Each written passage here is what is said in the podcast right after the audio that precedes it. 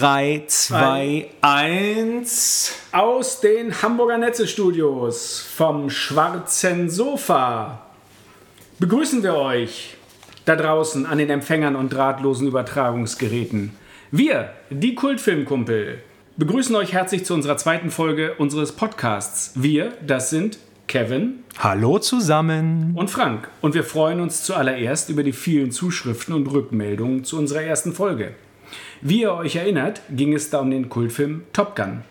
Dort spielt ja bekanntermaßen der sogenannte MIG-Zwischenfall eine bedeutende Rolle. Und bekanntlich kommt ja nach dem MIG-Zwischenfall der Mir-Zwischenfall. Wir müssen feststellen, dass wir bei unserer Recherche leider falsch gelegen haben und möchten heute richtigstellen, dass die Raumstation Mir zwar mit ihrer Kernzelle 1986 in die Erdumlaufbahn gegangen ist, aber nicht, wie von uns fälschlich erwähnt, heute da oben noch rumgurkt, Nein, einem aufmerksamen Zuhörer ist es nicht entgangen, dass die Mir nur bis zu ihrem kontrollierten Absturz 2001 die Erde umkreiste. Dankeschön, Pascal. In den frühen Morgenstunden des 23. März 2001 wurde die Mir nämlich zum kontrollierten Wiedereintritt in die Atmosphäre gebracht. Mehr als 1500 nicht verglühte Trümmer, ca. 40 Tonnen, der Station stürzten um 6.57 Uhr Ortszeit südöstlich der Fidschi-Insel in den Pazifischen Ozean. Die Raumstation ISS, mit der wir allerdings leider diese alte Dose verwechselt haben, nimmt seit 1998 ihre Stelle ein. Soweit die Korrektur des Gesagten.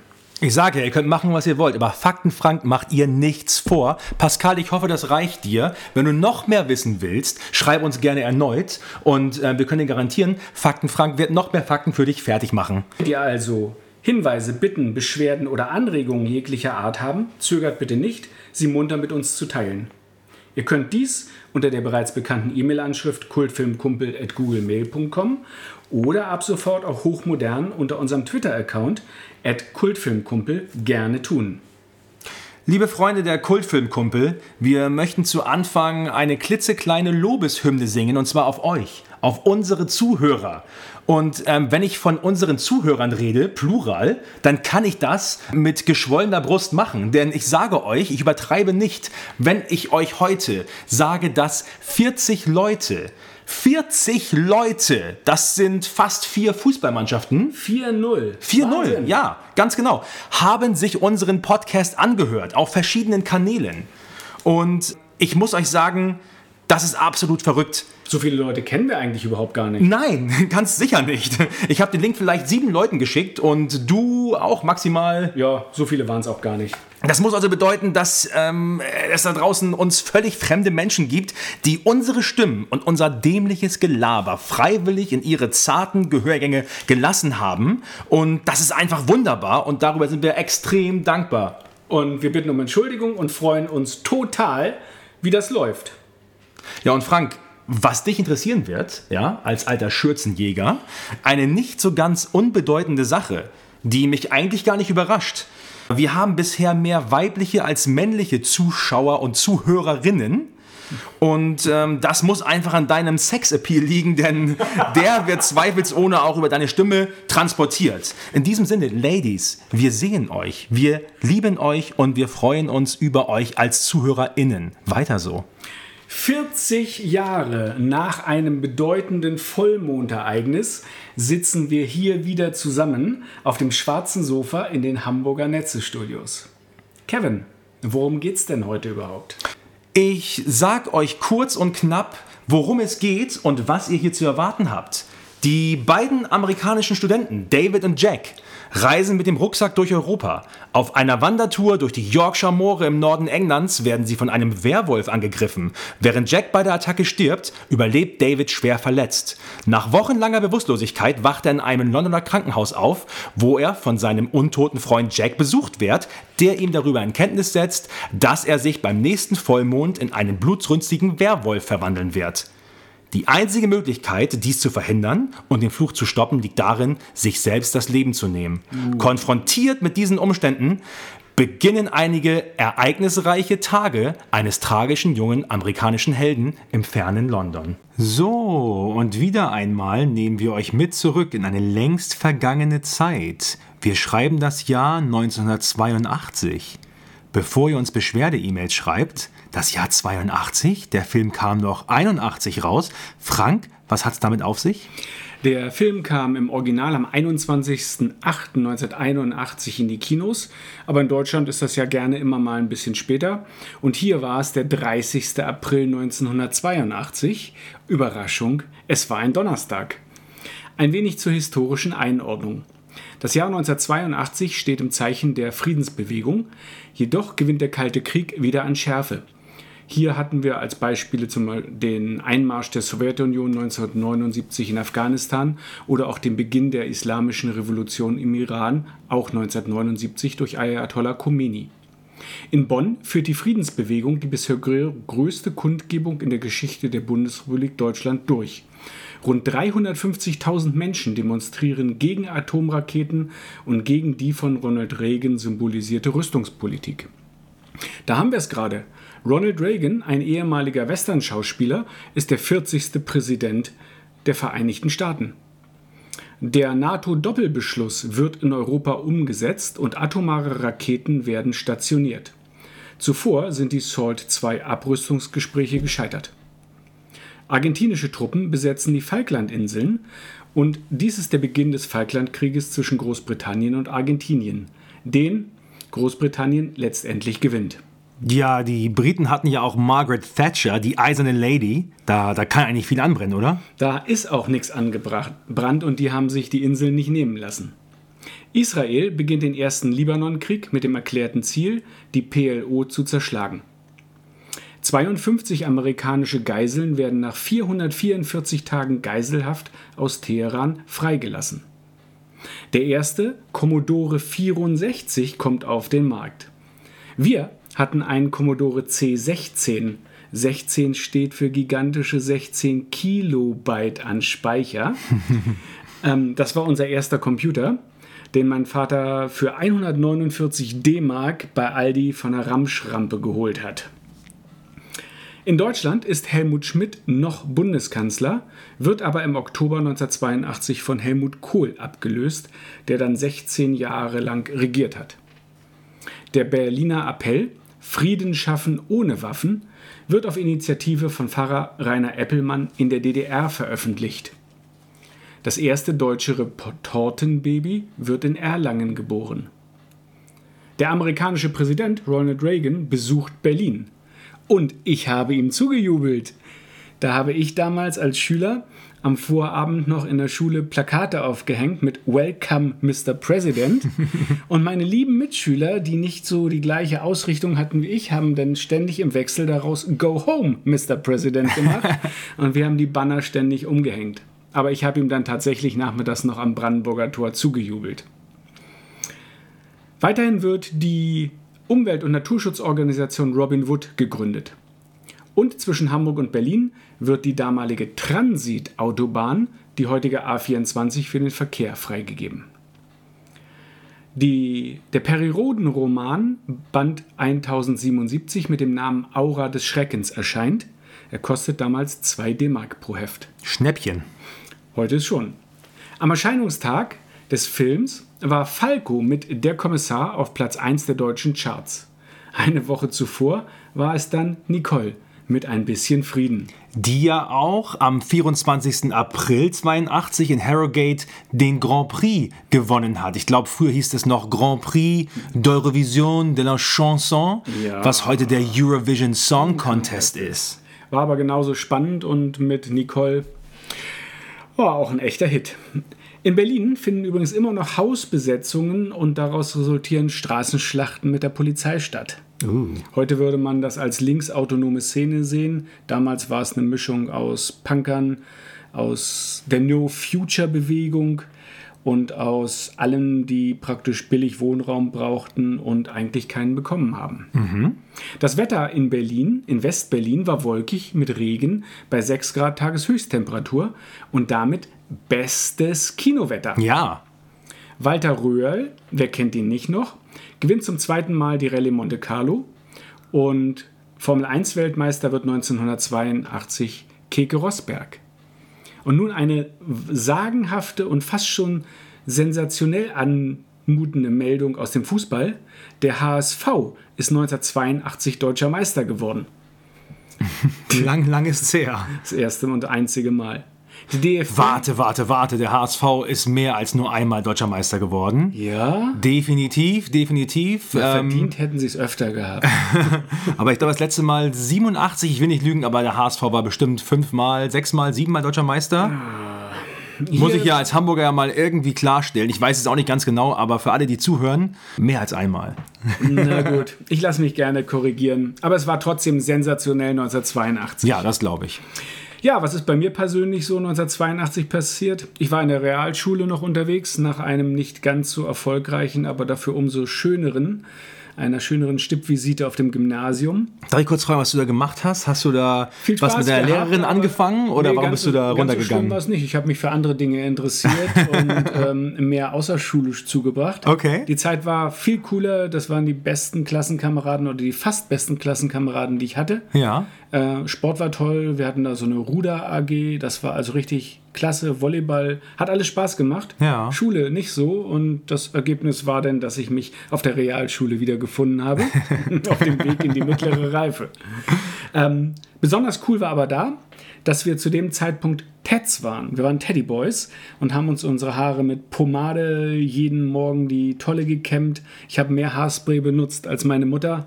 Wir haben spitze Schuhe, Neonsocken und ähm, alte Sakkos mit hochgekrempelten Ärmeln getragen. Und wir hatten einen Klassenkameraden, der eine Gitarre hatte. Und wir haben dann unheimlich viel Musik von Shaken Stevens, von den Stray Cats, äh, Rockabilly-Musik gehört. Wir haben die Polecats gehört, Matchbox, die mit Midnight Dynamos unter anderem einen von fünf Top 20 Hits in Großbritannien hatten. Wir haben zu Ted Herold gesungen, der 1961 schon in Deutschland den Rock'n'Roll hoffähig gemacht hat und 81, 82 dann tatsächlich als alter Mann des Rock'n'Roll wieder sein Comeback hatte. Äh, Frank, du hast gesagt, dass du ein Ted warst. Ja. Äh, ich bin auch ein Ted und zwar heute noch, aber ich bin eine andere Art von Ted. Ted steht bei mir eher für Teddybär. Das kommt, weil ich weich bin und eine Plauze habe.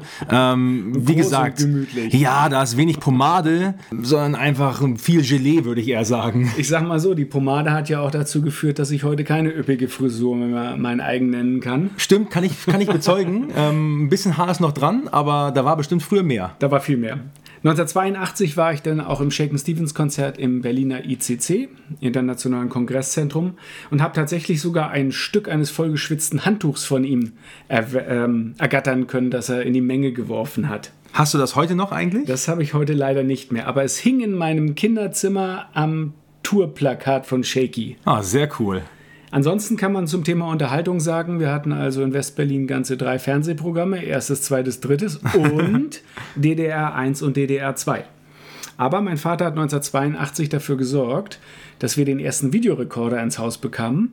Und das war ein Video 2000 Grundig-Gerät, groß wie 10 Backsteine und mindestens genauso schwer und hat damals schlappe 2000 Mark gekostet. 2000 Mark? Also ich glaube, so viel hat zu der Zeit auch eine chinesische Niere gekostet. Also 2000 Mark ist eine Hausnummer, oder? Also ja, die, die Kassetten selber haben immer 40 bis 60 Mark gekostet. Ja. Und du konntest ist auch nicht da, wenig. Und das war das richtig Coole.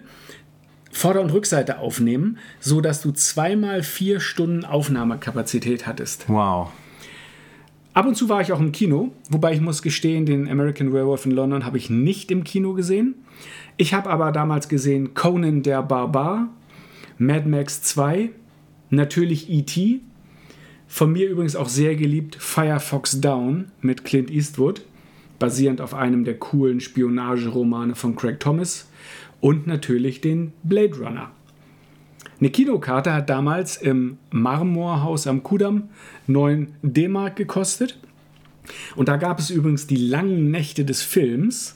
Das heißt, ab 20 Uhr bis in die Morgenstunden konnte man dort in diesem Schachtelkino, das glaube ich so neun Seele hatte, mhm. dann von einem Film zum anderen pendeln und sich den dann angucken, wozu man gerade Lust hatte. Und am Morgen habe ich mir sagen lassen, sah das dann immer ziemlich verheerend und verwüstet aus, das Kino. Ähm, abschließend kann man auch noch sagen, der Liter Normalbenzin hat eine Mark 36 damals gekostet. Wow, da konntest du für 20 Mark eine ganze Nacht im Kino bleiben und, voll und mit dem. Auto, mit dem Auto hin und zurück fahren. Also wirklich, was für Zeiten. Ich habe auch noch zwei, drei Fakten mitgebracht. Und zwar gab es im April 82 die erste Herztransplantation von Dr. Michael E. Bakey. Ich sollte sagen, die erste erfolgreiche Herztransplantation, weil mit Sicherheit gab es schon ein paar davor, die nicht ganz so gut ausgegangen sind. Und auch ganz wichtig, Rod Stewart wurde mit wurde überfallen und zwar hat der Dieb, der ihn mit seiner Schusswaffe bedroht hat, äh, seinen 50.000 Dollar Porsche geklaut, okay? Wow. Also eben hatten wir den 2000 Mark Videorekorder. das war 82 der 50.000 Dollar Porsche. Äh, Was mag so ein Ding heute wert sein? Ein paar hunderttausend bestimmt. Porsche geht übrigens in der Oldtimer-Szene seit Jahren schon gnadenlos durch die Decke und die Preise sind ins Unermessliche gestiegen. Heutzutage wird alles vergoldet, was irgendwie mit Porsche zu tun hat. Selbst Schrott wird hoch gehandelt. Also ein gutes Investment, Rod. Der kleine blonde Mann äh, mit dem teuren Auto. Aber ich bin mir sicher, der Typ wird mit Sicherheit ein oder zwei oder drei oder vier von den Dingern in der Garage haben. Heute bestimmt noch mehr. Ja, so viel erst einmal zu den Fakten. Das war unser kleiner Ausflug. Vielen, vielen Dank, Frank, dass du gerne. uns ein bisschen was erzählt hast ähm, von deinem Leben 1982 und von der Weltpolitik und anderen Ereignissen, was da so rund um den Film passiert ist. Und natürlich noch ein kleiner Nachtrag zu unseren Fakten. Das haben wir ja auch beim letzten Mal gemacht. Das wollen wir auch beibehalten. Einmal kurz die Top 3 der deutschen, der deutschen Singlecharts. Das ist ein, eine schwierige Wortkombination. Bleibt sie auch wahrscheinlich. Äh, Frank hat schon zu Anfang gesagt, dass Falco, der alte Österreicher, Ah, Falco, der Kommissar. der Kommissar auf Platz 1 gewesen ist. Frank auf Platz 2 war die Spider-Murphy-Gang mit Skandal im Sperrbezirk. Ah, kann man heute noch mit grölen. Ja, äh, warst du auch bei Rosi damals eigentlich? Oder? Ähm, ich habe die Telefonnummer nicht mehr im Kopf. nee, das, war, das war in München. Alter, München war für jemand, der aus Berlin kommt, äh, tiefste Provinz. Nein, Ist es heute noch, glaube ich. Übrigens, falls ihr aus München zuhört, ähm, vergesst das bitte, hört gerne weiterhin zu. München ist toll. München super. ist geil, da steht ein Hofbräuhaus und ähm, ja. Und Rosi. Und Rosi ist bestimmt noch, obwohl, Ro- Nach 40 Jahren Ganz ist ehrlich? Rosi bestimmt. das ist jetzt eine, das ist, Rosi hat jetzt, ist jetzt eine, eine eine Nischendame der Nacht sozusagen, ja. Rosi hat mehr als ein Telefon heute. Und nimmt wahrscheinlich ihr Gebiss raus. Insofern, ähm, na gut, wer weiß. Also, Platz 3 Platz drei. äh, war Tight, jetzt reden wir gerade hier, war Tight, war tight Fit und ich glaube, Rosi ist kein Tight Fit mehr, um mal ganz ehrlich zu sein heutzutage. Aber Platz 3 war Tight Fit mit The Lion Sleeps Tonight. Der Löwe mag heute Nacht ja vielleicht schlafen, Frank. Aber die Wölfe sind unterwegs. So ist es. Ja, also äh, wie immer geile Mucke in den 80ern. Total. Und ich finde auch die Kombination einfach geil. Zwei deutschsprachige äh, Ja, und wir dürfen ja auch ein bisschen Frieden nicht vergessen. Also es war Wahnsinn. Woche für Woche kamen da Sachen raus. Also wirklich, der, der, hier pennt der Löwe, da gibt es einen Skandal im Sperrbezirk, der Kommissar geht um. und, das, und in Weiß steht man auf der Bühne mit einer Klampfe auf den, auf den Knien. Ja, Ja, es, super. es war einfach anders früher, aber nicht schlechter. Kevin, wie sieht es denn überhaupt an der Kinokasse so aus für den Film? Ja, genau, es wird Zeit, in den Film einzusteigen, darauf wartet ihr ja alle. Die Kinokasse sah gar nicht mal so schlecht aus. Bei einem Budget von 10 Millionen US-Dollar wurden in den USA 30 Millionen US-Dollar eingespielt und weltweit rund 60 Millionen. Obwohl wir haben tatsächlich keine wirklichen Einspielergebnisse aus Deutschland finden können. Immer nur die Tatsache, dass alle möglichen Menschen gesagt haben, der Film war also nicht so erfolgreich an der deutschen Kinokasse. Ähm, er ist aber im Endeffekt auf Platz 15 der deutschen Kinocharts gelandet. 1.261.232 Besucher, so viel lässt sich finden, haben den Film gesehen. Und er hat Platz 15 hinter Piratensender Powerplay, aber noch vor Firefox Down mit Clint Eastwood, den ich ja damals gesehen habe. Und ich glaube, auf Platz 1,82 war E.T. E.T., Ja. zu Recht. Also auch ungeschlagen. Das, ist, das ist nochmal ein anderes Kaliber. Aber ähm, American Werewolf, wie wir ihn heute nennen werden, hier beim deutschen Titel, äh, ist, ist definitiv ein, ein Film, der mit Sicherheit heute noch ein ähnliches ähm, Kultfollowing hat wie E.T. Der hat sogar richtig Kult-Following. Verrückterweise, nach 40 Jahren, habe ich neulich gesehen, werden da noch Actionfiguren von der Firma NECA veröffentlicht. Was es genau ist, werden wir euch nachher bestimmt noch sagen. Aber ich meine, muss man auch erstmal auf die Idee kommen, nach 40 Jahren noch Merchandise zu produzieren. Leute, was sollen wir euch vormachen? Ja, Frank tut gerade so ein bisschen überrascht, dass wir überrascht sind von diesen Figuren, die auf den Markt kommen. Wir sind ganz ehrlich. Frank und ich haben letzte Woche jeweils vier Figuren zu horrenden Preisen aus den USA äh, vorbestellt. Ja, also ähm, so weit ist es schon mit uns. Ich denke, es ist ein, Kultfilm und es lohnt sich. Und es ist eine Investition in die Zukunft. Also ich kann kaum erwarten, dass mein, eines, mein, mein Sohn eines Tages, wenn ich den Arsch zumache, auf den Dachboden geht ähm, und diverse Kisten mit diversen Figuren findet, die er dann der Heilsarmee spendet. äh, zum Thema Heilsarmee kann man sagen, die Länge des Films betrug also 97 Minuten. Und er hat tatsächlich eine FSK 16 Einstufung ähm, 1982 bekommen. Und die ist auch bis heute beibehalten und da hat sich nichts geändert. Wie hast du den Film eigentlich geguckt, Frank? Ich habe den Film tatsächlich später auf Video gesehen, weil man sich ja dann in lauschigen Abenden gerne mal was zum Gruseln ausleiht. Mhm. Und wir haben die damals für 4 Mark in einer Dorfvideothek tatsächlich ausgeliehen. Okay, interessant, weil ich habe sie heute beziehungsweise die Tage zuvor für 4 Euro bei Amazon Prime ähm, mir ausgeliehen. Ähm, muss dazu aber auch sagen, dass ich mindestens zwei DVD-Versionen dieses Filmes auf dem Dachboden habe, mhm. aber ich echt zu faul gewesen bin, dort rauf zu krabbeln. Dementsprechend habe ich ja das Ding einmal ganz kurz für 48 Stunden ausgeliehen. Aber das erste Mal habe ich diesen Film gesehen da war ich vielleicht zwölf oder dreizehn Jahre alt und äh, mein Vater war immer relativ streng, was die zu Bett Zeiten anging. und ähm, ich glaube, bis ich 14 war, musste ich ähm, immer noch um 21 Uhr im Bett sein, denn ich musste ja zur Schule gehen den nächsten Tag, damit mir aus, aus mir irgendwann mal was wird. Ähm, tja, wie man, wie man jetzt sieht, hätte ich auch lange wach bleiben können. Hat gut geklappt. Hat ganz toll geklappt, auf jeden Fall. Ja, nichtsdestoweniger kam der Film dann im deutschen Free TV, ich weiß nicht mehr, wo es war, auf Kabel 1 oder irgendwo. Und ähm, der kam aber spät, der kam um Viertel nach Und das ist ja schon Bettzeit für Total. mich. Total. Aber ich hatte einen alten Sony-Fernseher bei mir im Zimmer mit einem Sony Videorekorder. Das sind alles Sachen, die ich ähm, aus warmer Hand von meinem Paps geerbt habe, als der sich neue Geräte gekauft hat. Aber bestimmt VHS, oder? VHS ah, natürlich. Okay. Und ähm, mein Vater, der wirklich ähm, sehr technikaffin ist, immer gewesen ist, und ich bin ein absoluter Depp, was das angeht, hat mir dann gezeigt, wie ich Sachen aufnehmen kann.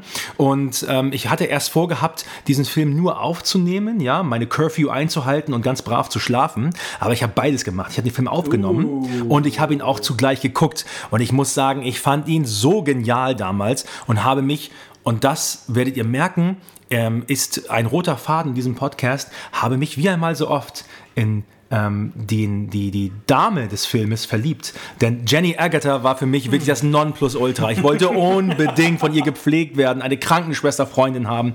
Diese Frau war wirklich der Hammer. Ich fand einfach alles an ihr so genial. Und das war auch ein Grund, einer der vielen Gründe, warum ich diesen Film so toll fand und warum er mich so geprägt hat. Also ich weiß noch, ich hatte echt Angst gehabt teilweise.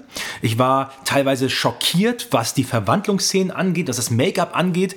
Ich musste viel lachen, was die Dialoge angeht und es ist bis heute, ja, würde man mich heute auf eine einsame Insel verbannen. Man würde mir zehn Filme geben, die ich mitnehmen darf, wäre An American Werewolf in London, mit der deutschen Version und der Originalversion eine DVD oder, oder eine Datei, die ich mitnehmen würde, die ich dann gucken würde. Ich kann nur hoffen, dass du dann zufällig auf dieser Insel auch einen Fernseher, einen Videorekorder oder einen Streamingdienst dabei hast. Das kann ich auch hoffen. Ansonsten kann ich die Disk vielleicht nutzen, um, um, um das irgendwie einen Fisch oder sowas aufzuschneiden damit. Ich erinnere noch, dass damals die Bravo ja, ähm, klar, kenne ich auch noch. gepflegte Informationsgrundlage für pubertierende Jugendliche. Ja, natürlich. Nicht nur Dr. Sommer, oh, okay. sondern auch einen interessanten Beitrag darüber gebracht hat, wie John Landis Film American Werewolf, wie die Verwandlungsszene zum Werwolf umgesetzt wurde. Das war sozusagen ein Blick hinter die Kulissen, wie der Trick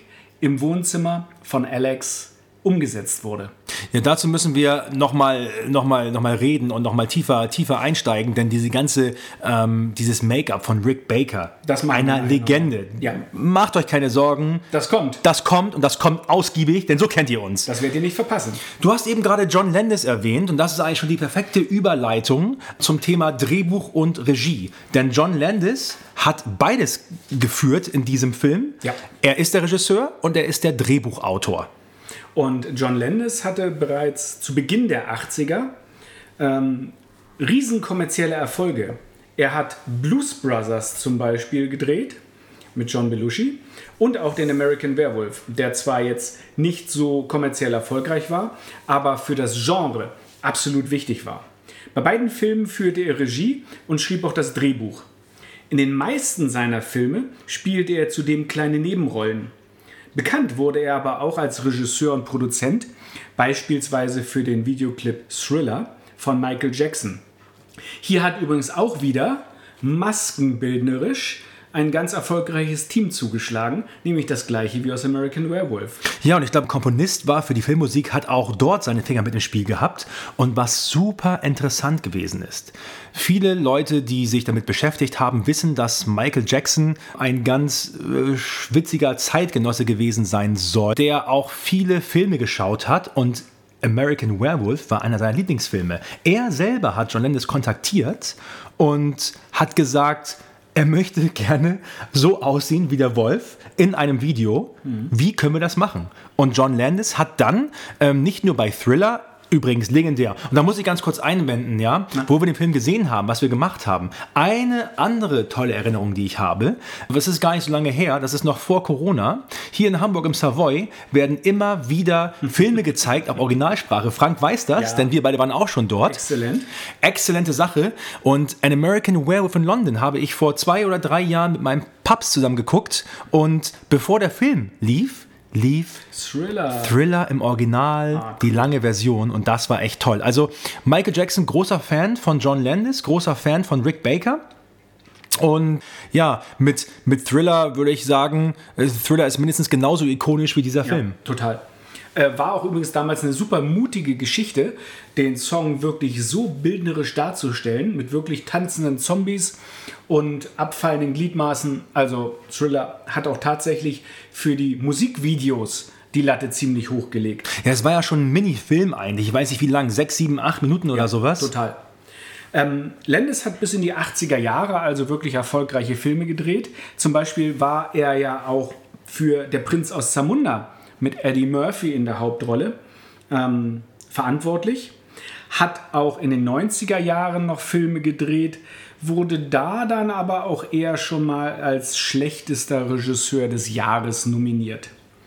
Ansonsten gibt es noch Filme von ihm wie Kentucky Fried Movie, Das war auch vor American Werewolf, vor ne? American 77. Werewolf mit dem absolut oder von dem absolut brillanten Trio Jim Abrams, Jerry Zucker und David Zucker. Ja. Zucker, Abrams, Zucker, ZAZ, wo in 20 satirischen oder teilweise bitterbösen Sketchen Kino und Fernsehen auf die Schippe genommen hat, wurde. Blues Brothers mit John Belushi, Dan Aykroyd, Ray Charles, der sich dort selber spielt, und Carrie Fisher, die wir später dann auch nochmal bei Star Wars mit ihren super süßen Schneckenfrisürchen kennengelernt haben, als Prinzessin Leia Organa. Rest in Peace. Er hat die Glücksritter mit Dan Aykroyd, Eddie Murphy und Jamie Lee Curtis gedreht. Oh, Jamie Lee. Aber sowas von. Es gab dann aber auch Komödien wie Spione wie wir, Chevy Chase und wieder Dan Aykroyd, den Prinz aus Zamunda und dann auch das Sequel, die Folge Blues Brothers 2. Was für eine Filmografie. Ja, also mir fällt noch ein, er hat noch ähm, Regie geführt bei den Three Amigos. Das waren, glaube ich, auch Martin Short und Steve Martin und natürlich Chevy Chase. Ach ja, unsere Und? mexikanischen Freunde. Unsere mexikanischen Freunde. Und ähm, ich glaube auch, ich weiß nicht, ob du es erwähnt hast gerade eben, Animal House mit. Nein. Ja, das, das hat er auch noch gemacht. 78 auch vor American Werewolf. Und das ist auch Ja. interessant. Und wir haben noch vergessen, Schlock. 1973 das sein, Bananenmonster. sein allererster Film, wo er übrigens auch Rick Baker kennengelernt hat. Deswegen wichtig. aber, aber gerade so die Filme ähm, Kentucky Fried Movie und ähm, Animal House, das waren die Filme, wo er sich als als Gelddruckmaschine herausgestellt hat. Ja, Hollywood, Hollywood, hat gesehen, der Mann macht Geld für uns und er wurde dafür gut bezahlt. Und aus diesem Grund hat er überhaupt die Chance gehabt, sein Herzensprojekt ja. American Werewolf umzusetzen. Und ich finde, das merkt man hier auch. Er sagt selber, das ist mein, das ist mein Magnus Opum, das, das ist mein, mein absolutes Hauptwerk. Das ist mein bester Film und den hat er gemacht, ähm, ja, zehn Jahre nachdem er das Drehbuch eigentlich als junger Mann im Alter von 19 geschrieben hat. Und das, das wie gesagt, merkt man und da, da sieht man einfach, wenn jemand richtig Bock drauf hat auf etwas, dann kann es nur gut werden.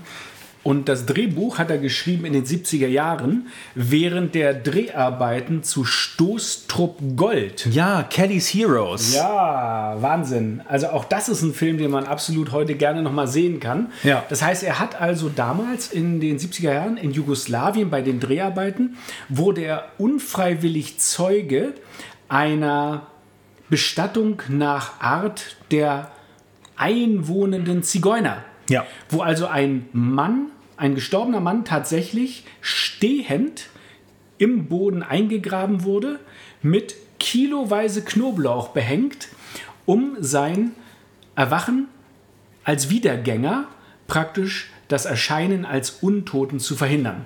Und das hat ihn dermaßen beeindruckt, dass er daraus ein Drehbuch gemacht hat und hat dann auch seine Faszination für das Genre Werwolf-Film was ihn damals schon durch die Rollen von Lon Chaney zum Beispiel in der Werwolf aus den 40er Jahren geprägt hat. Das hat er gemischt und eingebracht und konnte dann in den 80er Jahren endlich sein Herzensange seine Herzensangelegenheit, den American Werewolf, verfilmen. Ja, und es ist total toll zu hören, dass jemand wie, wie Landis eigentlich ein Schulabgänger mit 17, mhm. einfach ähm, ja, seinem Traum gefolgt ist, einen Job bekommen hat als Gopher, einfach als Helfer ähm, in den, bei den Fox Filmstudios in Hollywood.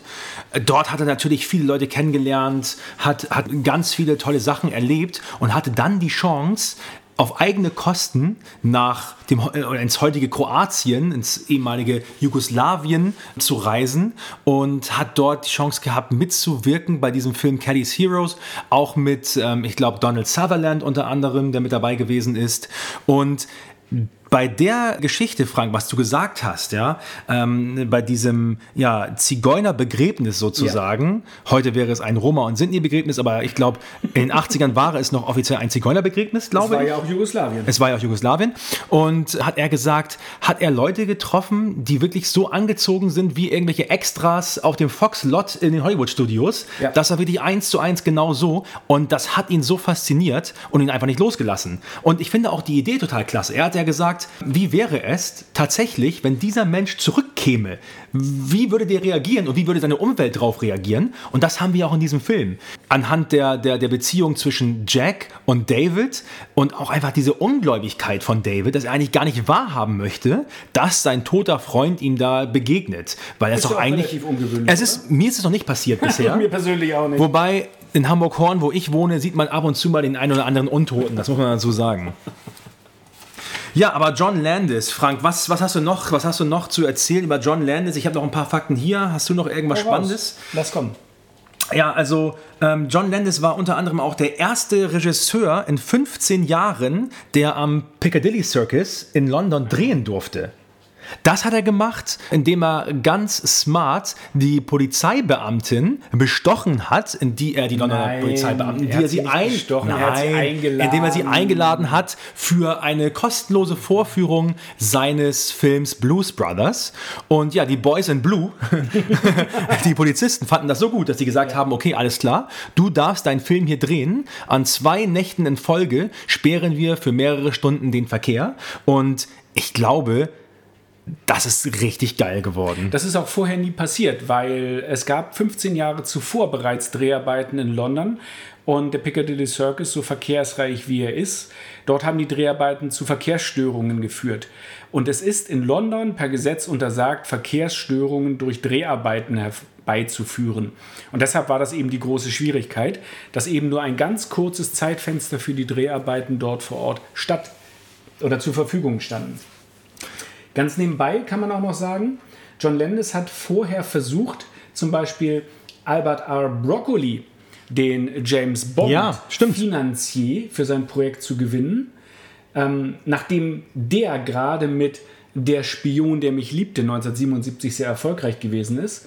Aber als Broccoli das Drehbuch gelesen hat, soll er Hell, no, it's weird gesagt haben. So viel wie verdammte Scheiße, nein, das werde ich nicht verfilmen. Ja, und da hat er auch recht. The movie is weird, indeed, aber ähm, nichtsdestoweniger, ja, trotzdem, trotzdem ein Meisterwerk. John Landis wurde übrigens ähm, zur Zeit ähm, seiner Vorbereitung für American Werewolf kontaktiert, ob er Regie führen möchte bei einem ganz anderen bekannten 80er-Film.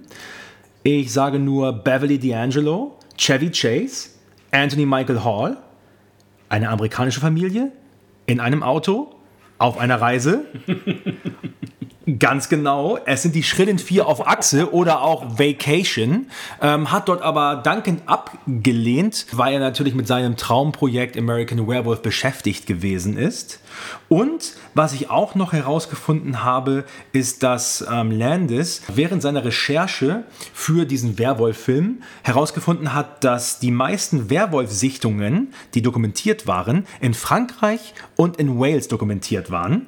Und ähm, ja, da er selber kein Französisch spricht, war dann die englischsprachige Welt die logische Wahl für ihn und seinen Film. Und aus diesem Grund wurde dann in London bzw. in England gedreht und in Wales gedreht. Aber nicht nur deshalb, es gab auch noch den einen oder anderen finanziellen Vorteil, denn es war damals so, dass Filmemacher auch vom Staat mit subventioniert wurden und deswegen hat er viel Geld sparen können, indem er den Film enger gemacht hat. Es war aber auch total schwierig auf der anderen Seite für US-Schauspieler in Großbritannien zu drehen, denn die britische Schauspielergewerkschaft ließ nur eine Anzahl von maximal sechs amerikanischen Schauspielern pro Set zu. Und hier musste ganz knallhart geguckt werden, wen man mitnehmen darf und wen nicht, um die Rechtslage in Großbritannien nicht zu beschädigen.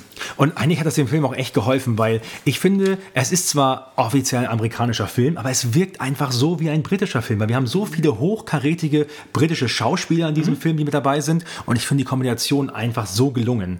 Ja, und ich finde auch der krasse Gegensatz zwischen der amerikanischen und der britischen Lebensweise tritt ja ganz gut äh, zutage.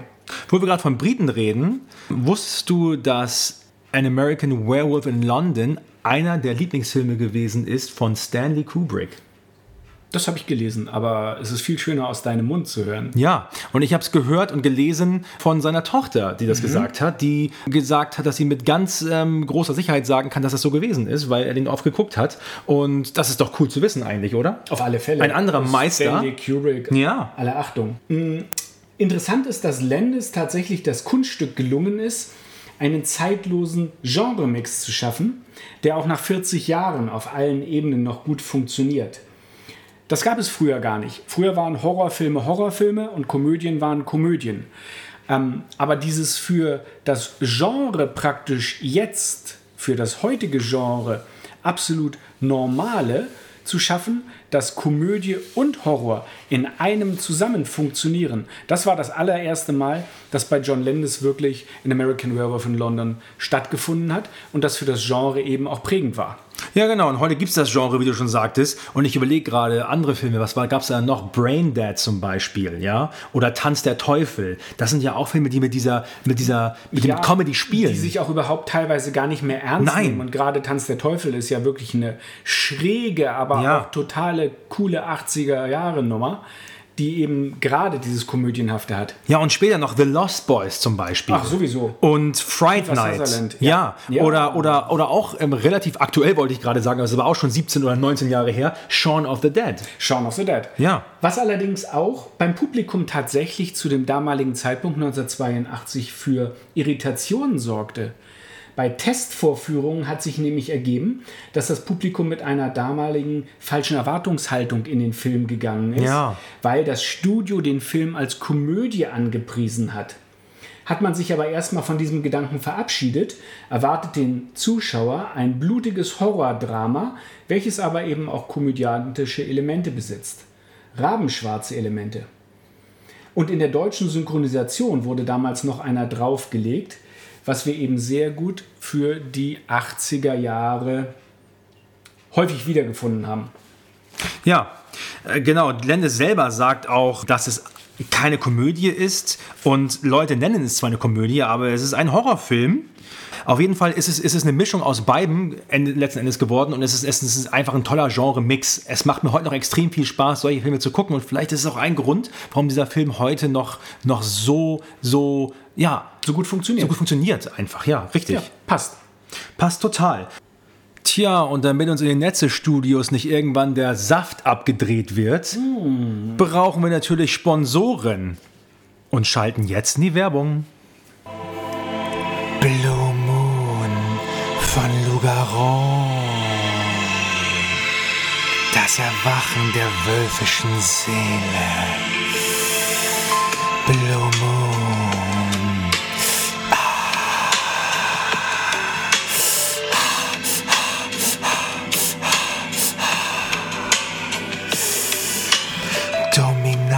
bestialisch und beißend animalisch. Lugaro, Lugaro, Lugaro, Lugaro, Lugaro. Moderig, moschusartig und aufdringlich einzigartig. Lugaro, Lugaro, Lugaro, Lugaro.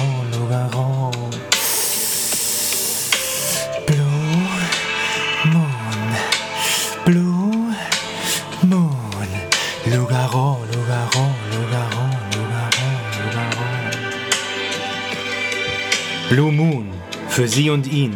Der neue Duft von Lugaro. Ab sofort erhältlich in jeder gut sortierten Qualitätsdrogerie. Lugaro. Frank und ich sind nicht nur Filmfans, sondern wir sind auch Musikfans. Das habt ihr gemerkt mittlerweile. Und natürlich möchten wir auch ein bisschen über den Soundtrack sprechen, über die Musik. Ja, John Landis hatte äh, die verrückte Idee zu einem Film, bei dem der Vollmond eine ganz wichtige Rolle spielt, so viele Songs wie möglich mit dem Namen Moon oder einem Namensbestandteil Moon mit reinzubringen. Und das ist ihm, glaube ich, bis auf einige ganz gut gelungen. Ja, das ist ihm extrem gut gelungen. Allein den Song Blue Moon hören wir insgesamt dreimal in dem Film. Genau, den hat einmal Bobby Vinton, einmal Sam Cooke und einmal die Band The Marshalls gespielt. Ja, und John Landis wollte für den Abspann, da wo die Marcells ähm, singen, eigentlich Elvis Presley haben. Und den hat er nicht bekommen, leider. Das ist richtig schade, weil das wäre eine coole Nummer gewesen, obwohl Elvis in den 80ern Ich glaube, ich glaub, es war eher sein Manager, der, der dort Nein gesagt hat. Und er wollte auch ganz gerne die Version von Bob Dylan haben. Ja. Der hat allerdings, warum, Frank, hat der Nein gesa- gesagt? Der hat tatsächlich aus Glaubensgründen Nein gesagt, weil er der Meinung war, dass es Werwölfe wohl tatsächlich geben würde.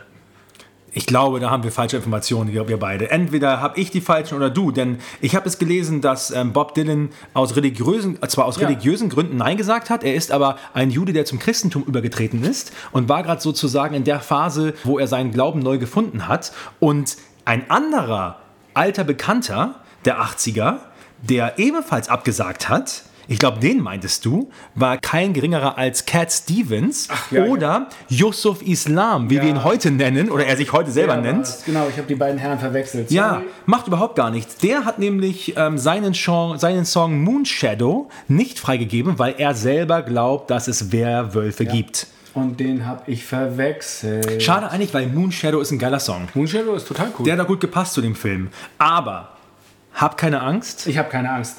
Ich verlasse auch nicht den Weg. verlass den Weg nicht und ja, mach dir keine Sorgen, denn wir haben einen weiteren, zwei weitere geile Songs, die ja, den Moon mit im Namen haben. Wir haben nämlich einmal CCR mit Bad Moon Rising Creedence Clearwater Revival. und wir haben einen meiner Favoriten, muss ich ganz ehrlich sagen, Van Morrison, Van the Man, Moondance in einer der geilsten Duschszenen, die Ja. es jemals gegeben hat. Stimmt, definitiv. Ja. Wobei es ja in London eigentlich schwierig mit Duschen ist, weil die dort ja eher Sitzbadewannen bevorzugt haben zu der Zeit. Und es war auch bei den Dreharbeiten, Fun Fact, total schwierig dort eine Dusche zu finden, in der man das drehen konnte. Das, oh wow, ja. Und definitiv in der Wohnung Ja. war keine Dusche. Ich hätte nur gehört, dass bei der Duschszene, das hat Jenny Agatha in einem Interview erwähnt, auf einmal sehr, sehr, sehr viele weitere Crewmember Members da gewesen sind, männliche, die vorher nicht da waren, die rein zufälligerweise für diese Szene alle auf der Matte standen. Verstehe ich gar nicht. Kann ich gar nicht verstehen, aber, Sowas. aber wirklich, Van Morrison, Moondance, ein geiler Song, passend in diesem Film, passend für diese Szene. Und ich habe Van the Man, ich glaube, vor zwei, drei, vier, fünf Jahren in Hamburg gesehen, im Stadtpark. Und A hat er den Song nicht gespielt, das war schon mal schade, weil es ist einer meiner Favorites. Und zum anderen muss man merken, man merkt Van die Jahre an. Es war, ich habe viele gute Konzerte gesehen, wirklich viele, viele gute. Aber das war kein gutes. Also es gibt eindeutig Songs, die verbindet man unweigerlich mit einem Film oder auch umgekehrt. Da gibt es natürlich ähm, Hard Time of My Life aus der Schmunzel-Schmonzette Dirty Dancing oder es gibt Unchained Melody, Patrick Swayze und Demi Moore, die halbnackig rumtöpfern. es gibt Celine Dion, die in höchsten Tönen im Alleingang die Titanic zum Untergehen brang, brachte. Oder Simon und Garfunkel, die musikalisch Mrs. Robinson in die Kiste hüpfen ließen. Whitney Houston hat ihren armen Bodyguard Kevin in den vorzeitigen Ruhestand gesungen. Und es gibt natürlich Bad Moon Rising von Creedence Clearwater Revival. Die Karriere von CCR lag beim Kinostart 1982 von American Werewolf in London zwar lange schon auf Eis, da die Band um Sänger John Fogerty sich 1972 schon aufgelöst hat. Jedoch gehörten ihre größten Hits noch heute zum festen Line-up zahlreicher Radiostationen. Und ähm, Bad Moon Rising musste alleine wegen des Moon schon namensgebend in den Soundtrack. Total. Und ist heute auch einfach immer noch der Song, den ich tatsächlich mit dem Hinweis immer wieder ähm, verbinde, nicht den Weg zu verlassen. Ja, ich habe es schon mal erwähnt vorhin, dass die Komponistenlegende Elmer Bernstein äh, ja auch Filmmusik beigesteuert hat zu dem ähm, Film. Leider wurde die nicht wirklich veröffentlicht, obwohl ich die total gut finde. Also alles, was du so hörst an, ja, an, an szenenfüllender Musik, ähm, die nicht gerade das, das, das Wort Moon mit dem Titel haben, ist von, von Elmer Bernstein, der äh, interessanterweise von 1950 bis 2000 in jeder einzelnen Dekade mindestens für einen Oscar nominiert war mit seiner Musik. Also schon jemand, der wirklich, wirklich gute Musik macht. Und ich finde gerade hier wirkt die Musik sehr pompös, dramatisch, gruselig und schafft irgendwie immer die richtige Stimmung. Also Und ja, genau, sie schafft die richtige Stimme. Ja, oder? Und Ich sie find's richtig gelungen. die Handlung. Ja. Und äh, witzigerweise hat es aber der Song Bad Moon Rising von Creedence Clearwater Revival nie auf den offiziellen Soundtrack geschafft. Da hat rechtemäßig irgendwas im Wege gestanden. Das heißt, es gibt immer nur Soundtracks ohne diesen Song. Schade. aber für uns existiert der Film nicht ohne. So viel Kann ist gar sicher. nicht ohne. Kann, das ist der nicht. Song. Auch äh, wenn die anderen Film Musikstücke ausgezeichnet sind, Bad Moon Rising ist einfach der Kracher. Ja, und, und auch, auch die Tatsache, dass er die, die Version von Sam Cooke von ähm, Blue Moon für die Verwandlungsszene wählt, ist einfach auch so genial. Es ist einfach so gut gewählt. Das war, er hat sich das immer in den Kopf gesetzt. Er will genau den Song von dem Sänger haben, zu dem Zeitpunkt in dem Film. Und es passt einfach. Es ist wirklich eine total unorthodoxe, unorthodoxe Wahl, diesen Film äh, oder diesen, dieses Musikstück zu wählen für die, für die Verwandlungsszene. Aber ich finde, es passt einfach. Aber ist das nicht total faszinierend, wenn man sich vorstellt, wie weit jemand, der so Regie und Drehbuch macht, dann tatsächlich schon alles wirklich vor Augen oder auch vor Ohren hat und ganz genau weiß, in welcher Szene, die er noch überhaupt zu drehen ist, wo er gar nicht weiß, wie er das wirklich umsetzen soll, Ja. dass dann tatsächlich er auch sagt, ja, aber das muss dann genau der Song sein. Das ist doch irgendwie cool. John Lennon ist einer der ganz großen, finde ich, einer mit Visionen und äh, man merkt einfach, ein Schulabschluss ist vielleicht ähm, ja, zweitrangig. Es ist die Vision, jetzt, die, die zählt und der hat ja wirklich zehn Jahre lang daran rumgebastelt in seinem Kopf und hat am Ende wirklich was kreiert, worüber wir hier in Deutschland 40 Jahre später in den Netzestudios auf dem schwarzen Sofa Auf zu zweit reden und das machen wir. Ja. Dann kommen wir als nächstes zur Besetzung. Ja, als nächstes reden wir ein bisschen über die Besetzung, über die Schauspieler, ohne die natürlich der Film nicht das wäre, was er ist. Äh, Frank, wer ist dir ins Auge gestochen? Naja, also über Jenny Agata hatten wir ja schon gesprochen, die überlasse ich lieber dir. Ich fange Bitte überlasse sie mir. Endlich Ich mal einer, der sie mir überlässt. Dankeschön. ganz alleine dir. Oh ja. Ich gucke höchstens aus der Dusche zu. Also da hätten wir zum einen natürlich einen männlichen Hauptdarsteller, David Norton, der unseren Freund David Kessler spielt. Norton blieb tatsächlich der internationale Durchbruch verwehrt. Selbst nach dem doch Erfolg von American Werewolf in London trat er nur als Haupt- und Nebendarsteller, aber dafür in weiteren Horrorfilmen auf.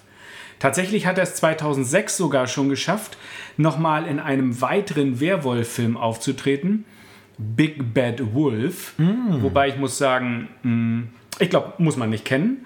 Und ansonsten hat er eher Film- und Fernsehserien wie MacGyver oder in allen möglichen anderen Genres kurze Auftritte gehabt. Ich glaube, er war auch irgendwie noch kurz bei American Horror Story oder sowas, aber ähm, das gucke ich persönlich nicht, um ehrlich zu sein. Aber ich muss sagen, ich, ich habe schon mal erwähnt, ich bin ein Convention-Gänger. Ja, ich treibe mich rum mit meiner Frau auf verschiedenen ähm, ja, Horror-Conventions und Film-Conventions und ich habe David Norton, glaube ich, schon zwei oder drei Mal getroffen und auch mal mit ihm geschnackt, weil der ist ein total entspannter Typ, der sich auch Zeit nimmt für die Leute und der jetzt auch kein A-Lister ist, der jetzt immer viel zu tun hat, was Autogramme schreiben angeht. Aber ähm, ich finde ihn super sympathisch und es ist echt schade, dass der nicht ähm, eine größere Karriere hingelegt hat, weil ich finde, der ist echt super in dem Film hier. Und was man zu ihm noch sagen kann, er war bekannt aus den Pepsi-Werbungen Ja. in Amerika. Das war auch einer der Gründe, warum er genommen wurde, weil John Landis nämlich die Pepsi-Werbung gesehen hatte und sagte, das ist ein cooler Typ. Und John Landis wollte unbedingt zwei Schauspieler in der Hauptrolle haben, die sympathisch rüberkommen. Er wollte diesen harten Cut zwischen dem Monster, dem Werwolf, aber er wollte keinen ekligen, schmierigen und unsympathischen Darsteller, sondern er wollte Studenten, die man vom ersten Moment an toll findet, die man leiden mag, um dann diesen Gegensatz zur Verwandlung in das Monster darstellen zu können. Ja, Mission accomplished, würde ich sagen, weil die beiden sind super sympathisch und man fühlt echt mit beiden mit von Anfang an und kann sich auch mit beiden irgendwie identifizieren. Und was ich auch noch gelesen habe, wer es, hätte machen können, im Gespräch waren natürlich John Belushi und Dan Aykroyd. Das wäre natürlich auch eine logische Entscheidung gewesen für ähm, Landis, der mit beiden schon zusammengearbeitet hat. Aber wie Frank schon sagte, ähm, gab es da diverse Gründe, warum das nicht gemacht werden sollte. Auch wollte er zwei neue Gesichter haben, zwei Unbekannte. Und das hat er mit Griffin Dunn, das ist nämlich der Jack in dem Film, Jack Goodman, und mit ähm, David Norton, David Kessler. Ja, er, erreicht auf jeden Fall. Zu David Norton wollte ich noch sagen, er hat hinterher mal gesagt, sollte man für eine Werwolf-Rolle sich nochmal in die Masse be begeben, dann sollte man vorher auf jeden Fall aufs Klo gehen, weil mit den Werwolf-Pranken, die ihm dort angebracht wurden, keine Chance war. Guter Übrig- Tipp. Übrigens waren die ganzen äh, Verwandlungsszenen und maskenbildnerischen Dreharbeiten teilweise dermaßen anstrengend, dass es circa 10 Stunden gedauert hat, bis die Werwolfmaske aufgebracht war.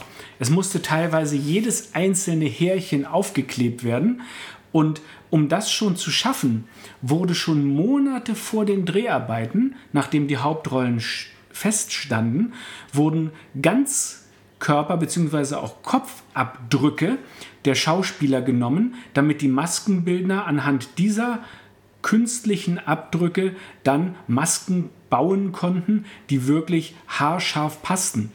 Und die Schauspieler haben gesagt, es hat ein sehr großes Vertrauen benötigt, den Maskenbildnern gegenüber, Das glaube ich. um diese Abgüsse vom Kopf machen zu können.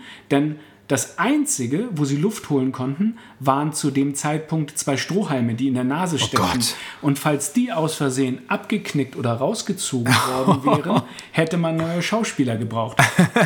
Also doch Belushi und Aykroyd. Dann wären es Belushi und Aykroyd geworden, ja. Wobei, ich glaube, ich finde unsere Studenten einfach toll besetzt, obwohl Belushi, Aykroyd, wie wir es an den anderen Filmen von Landis ja schon gehört haben, auch zu seinem festen Cast gehörten. Nö, ich fand das hier mit unverbrauchten, frischen Gesichtern eine tolle Idee. Ja. Wen haben wir noch? Wir haben noch Brian Glover, den wir als unsympathischen Schachspieler in der Bar kennenlernen. Ja, das ist aber auch ein richtiger, ähm, nicht Hollywood, sondern ein richtiger gestandener Londoner Theaterschauspieler, der also sehr erfolgreich auch Shakespeare gemimt hat, der aber hier eine Schachrolle hat, beziehungsweise schlechte Kneipenwitze erzählt. Ja, ähm, woher kenne ich den? Hab ich, woher kenne ich den? Habe ich überlegt. Woher kenne ich den Mann? Wo habe ich ihn gesehen? Alien 3. Was war er da? War er das Alien? War er der Facehugger? Ja, so ungefähr. Eine Mischung aus beiden. er, war, er, er war irgendwie einer dieser, ich weiß nicht, war da ein Gefängniswächter auf diesem Gefängnisplaneten oder sowas. Auf jeden Fall war er einer von den, ähm, von den offiziellen äh, Verwaltern dieses Gefängnisplaneten. Und ähm, ich finde ihn einfach klasse. Ich muss ganz ehrlich sagen, so sehr ich die deutsche Synchro liebe, vieles geht verloren äh, durch seinen geilen Akzent und durch die geile Art und Weise, wie er das rüberbringt. Aber ein super Schauspieler, wie Frank schon gesagt hat, Shakespearean Actor, wie so viele von den Leuten hier im Cast, auch John Woodwine beispielsweise, der den Dr. Hirsch spielt, ähm, echt ein paar Hochkaräter mit dabei. Und was ich auch ganz spannend finde, Rick Mail war dabei. Rick Mail ähm, hat eine ja, Komparsenrolle in der Bar gespielt. Man sieht diesen hageren Kerl mit den Augen eigentlich nur gucken, mehr oder weniger. Aber der hat noch eine große Karriere hingelegt nachher und äh, ja, ist einer der, einer vielleicht ein ko kom kom komödiantisches Genie in, in, in Briten auf jeden Fall, ähm, in Großbritannien. Und ist mittlerweile auch schon verstorben, leider. Aber ja, einer seiner ersten Rollen vor der Kamera sozusagen, fand ich auch richtig gut. Was wir denn auch noch haben, ist ja Griffin Dunn, Ja. unseren zweiten Hauptdarsteller, Jack Goodman, der ja mh, sich nicht zum Werwolf verwandelt, aber trotzdem irgendwie Hautprobleme zu haben scheint, wenn man ihn später in der Rolle einmal sieht. Ähm, der hat zum Beispiel auch die Hauptrolle in Die Zeit nach Mitternacht von Martin Scorsese gespielt und hat da 1986 den Independent Spirit Award gewonnen und auch für den Golden Globe wurde er nominiert.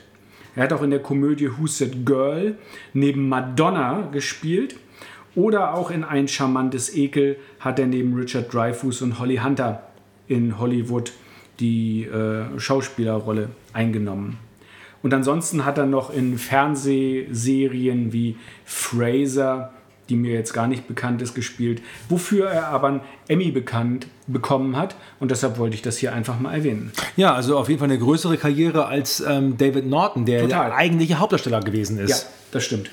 Ja, aber, aber auch zu Recht. Also ich finde, es ein, hat er super gemacht in diesem Film hier. Guckt man sich gerne an und die beiden Jungs sind mega sympathisch. Wen ich auch richtig gut fand, äh, war David Schofield. Das war derjenige, der in der Bar am Daten ist die ganze Zeit. Ich nenne mal den Dartspieler. Und der auch ziemlich böse Kommentare teilweise abgibt. Ja, ja, total. Und der ist auch bekannt aus, aus verschiedenen Filmen. Ähm, ich glaube, der ist noch unterwegs in Operation Valkyrie zum Beispiel mit Tom Cruise. Oh, die Neuverfilmung von 44. Ja, also genau, in der, genau. Und, und erzählt unter anderem eine Geschichte, das habe ich gehört. Sehr, sehr cool, muss ich sagen, weil das ist jetzt unsere Verbindung ähm, zum Podcast vom letzten Mal von Top Gun, ja. Eine Tom Cruise-Verbindung, die ich hier kurz einmal erläutern möchte. Na dann los. Während der Dreharbeiten des Filmes hat unser David Schofield auch mal mit Tom Cruise zu Abend gegessen. Das machen die natürlich öfter mal als Cast zusammen. Und ähm, Tom Cruise, der ja bekannt ist dafür, dass er eigentlich sich Gedanken macht über jede einzelne Person, die mit ihm sozusagen am Set ist, ja, gerade von den Schauspielern, saß dort ganz entspannt mit ihm am Tisch gegenüber, hat nichts gesagt, guckt ihn auf einmal an und sagt dann zu ihm, You. You made me miss. Und das ist genau das Zitat, was er bringt, als die beiden Jungs in die Kneipe kommen und er mit seinem Dartpfeil daneben wirft. Also Anerkennung von Tom Cruise, der kennt den Film und er kennt das Zitat und er weiß, wer David Schofield ist. Aber ganz ehrlich, Leute, ich, mir fällt es gar nicht ein, aber David Schofield ist noch in so vielen anderen Filmen mit dabei, auch in verschiedenen Franchises. Das ist auch jemand, der es weit gebracht hat. Ich glaube, Fluch der Karibik unter anderem ist er mit dabei. Insofern, ja, Zu Griffin Dunn, äh, Jack Goodman fällt mir noch ein. Der ist ja, er verfällt ja etwas zusehends. So kann man Rolle, sagen. Weil er ja als Untoter wiederkommt. Das werdet ihr nachher an den Szenen noch hören. Und der hat von sich gegeben oder hat berichtet, dass es bei den Dreharbeiten am Piccadilly Circus etwas seltsam war, wenn man dort als halb oder schon ziemlich verwester Untoter in den Drehpausen einfach auf dem belegten Platz steht und die Menschen einen ziemlich komisch angucken und einen großen Bogen um einen machen. Also das Make-up hat wirklich funktioniert und die äh, echten Touristen, die London unsicher gemacht haben, die waren wohl ziemlich überrascht. das glaube ich wirklich gern. Hast du was mitgebracht zu Frank Oz, dem amerikanischen Botschafter? Frank Oz spielt ja eine völlig komische Rolle als Konsulatsbeamter. Aber ich sag mal, das Ganze verändert sich in dem Moment, wo man einfach weiß, dass er Miss Piggy gespielt hat. eben. Frank Oz hat äh, in der Sesamstraße gespielt, hat die Muppet Show äh, Rollen gehabt, hat aber auch, und das ist total cool, den Yoda in den ersten Star Wars Filmen Genau. gespielt und hat tatsächlich auch mit seiner Synchronisation, beziehungsweise er hat ihm die Stimme geliehen und hat damit diesen verqueren Satzbau, den Yoda ja so, der so, so zum Markenzeichen gehört, Ja. den hat er persönlich reingebracht. Das war kein Ding, was Steven Spielberg wollte, sondern das hat Frank Oz so als Markenzeichen reingebracht. Cool. Und erst in den letzten Neuverfilmungen von Star Wars wird ähm, Yoda dann tatsächlich komplett computeranimiert gespielt und ist keine Puppe mehr, wie in den ersten Filmen, wo Frank Oz zum Beispiel gespielt hat. Hm, interessant, das wusste ich echt nicht. Er hat aber viel zusammen auch mit Jim Henson zusammen, äh, dem Gründer von den Muppet Movies gemacht. Im Little Shop of Horrors hat er mitgespielt. Er hat aber ganz interessanterweise auch eine Mitarbeit bei Harry Potter abgelehnt. Aha. Man hat ihm was angetragen, aber er meinte, das wäre jetzt nichts für ihn. Er hat weiterhin in den Filmen von John Landis mitgespielt, zum Beispiel bei den Blues Brothers, American Werewolf haben wir gerade, Spione wie wir oder auch bei Die Glücksritter 2. Ja. Ja, also auf jeden Fall ein Erfolgsgarant für John Landis. Die beiden müssen irgendwie befreundet sein, sonst würde das gar nicht funktionieren, dass er in jedem Film da irgendwie mit aufkreuzt. Ja, auf alle Fälle. Ja, und wie sagt man, save the best for last sozusagen. Wir, es fehlt eigentlich nur noch die The One, The Only, Jenny Agatha, Nurse Price, die sexieste Krankenschwester in der Filmgeschichte eigentlich. Ähm, was, kann man zu, was kann man zu ihr sagen? Jenny Agatha war zu dem Zeitpunkt eigentlich schon eine gestandene Schauspielerin, die auch schon als Kind vor der Kamera stand. Ähm, unter anderem in The Railway Children war sie unterwegs und später auch in dem Sci-Fi-Klassiker Logan's Run. Also übrigens, Logan's Run, check die Kostüme aus, die diese Frau angezogen hat. Meine Güte. Ich weiß gar nicht, was es ist, ja. Was mich so fasziniert, aber es ist einfach, es ist einfach eine, eine Art Klasse, die sie ausstrahlt, ähm, gepaart mit einer körperlichen Schönheit, die aber irgendwie auch, auch, so, auch so gar nicht konventionell ist. Ich finde, sie ist einfach als Person, die sie, oder die jeweils in dem Film, jemand, der mich extrem anspricht und ich finde sie total toll. Und ich finde auch, ja, vieles, was sie gemacht hat, unter anderem war sie noch vor ein paar Jahren, glaube ich, im Marvel-Universum unterwegs. Sie hat auch Chucky 2 äh, Stimmt, stimmt, stimmt, stimmt, stimmt. oder auch in einem der früheren Filme Der Adler ist gelandet. Ja, sie tatsächlich auch. Äh, Wir hatten ja Flucht ins 23. Jahrhundert, wie der deutsche Titel von Logan's Run ist. ja. Ähm, wusstest du, dass sie die Rolle schon sehr, sehr früh hatte und das sehr früh schon vor Drehbeginn feststand, weil sie nämlich mit John Landis Ja. und dessen Ehefrau, die Autorin und Kostümbilderin Deborah Nedulman befreundet war. Und das hat ihr dann wohl Tür und Tor geöffnet, um diese Rolle zu bekommen. Ja, genau. Sie glaubte erst gar nicht dran, dass man den Film machen kann und war dann überrascht, dass, also sie fand das Skript ziemlich cool und war dann überrascht, als dann John Lennon und sagte, alles klar, ich habe die Kohle, wir machen jetzt den Film. Insofern, ich bin echt froh drüber und, und ich finde, sie ist einfach eine tolle Schauspielerin, eine tolle Person. Ich weiß auch, dass sie ganz, dass sie privat ganz viel, ganz viel macht im Bereich ähm, ja, Kinderhilfe und auch ganz viel auf verschiedene Krankheiten aufmerksam macht und wirklich ihren Status als gestandene Hollywood-Schauspielerin dafür nutzt, um, um ja, Geld zu sammeln für, für gute Zwecke. Und ach, ganz ehrlich, kack drauf. Ich finde sie einfach genial. Ich finde sie einfach wunderschön. Und ähm, sie bleibt für immer meine Lieblingskrankenschwester. Und du würdest gerne mal von ihr behandelt werden, denke ich mal. Ja, absolut. Alles klar. Ja, was aber natürlich eine ganz, ganz, ganz, ganz große Rolle in so einem Film spielt, hatten wir ja schon mal erwähnt, ist das Make-up und sind die fantastischen Maskenbildner, die dahinter stehen. Ja, dieser Film wäre nicht möglich ohne eine Special Effects und Make-up-Legende, ohne Rick Baker. Rick Baker ist verantwortlich für den Werwolf, den wir kennen, fürchten und lieben gelernt haben. Und Rick Baker und John Landis, die beiden kennen sich schon ziemlich lange. Die haben sich nämlich kennengelernt, ja, bei den Dreharbeiten zu Schlock.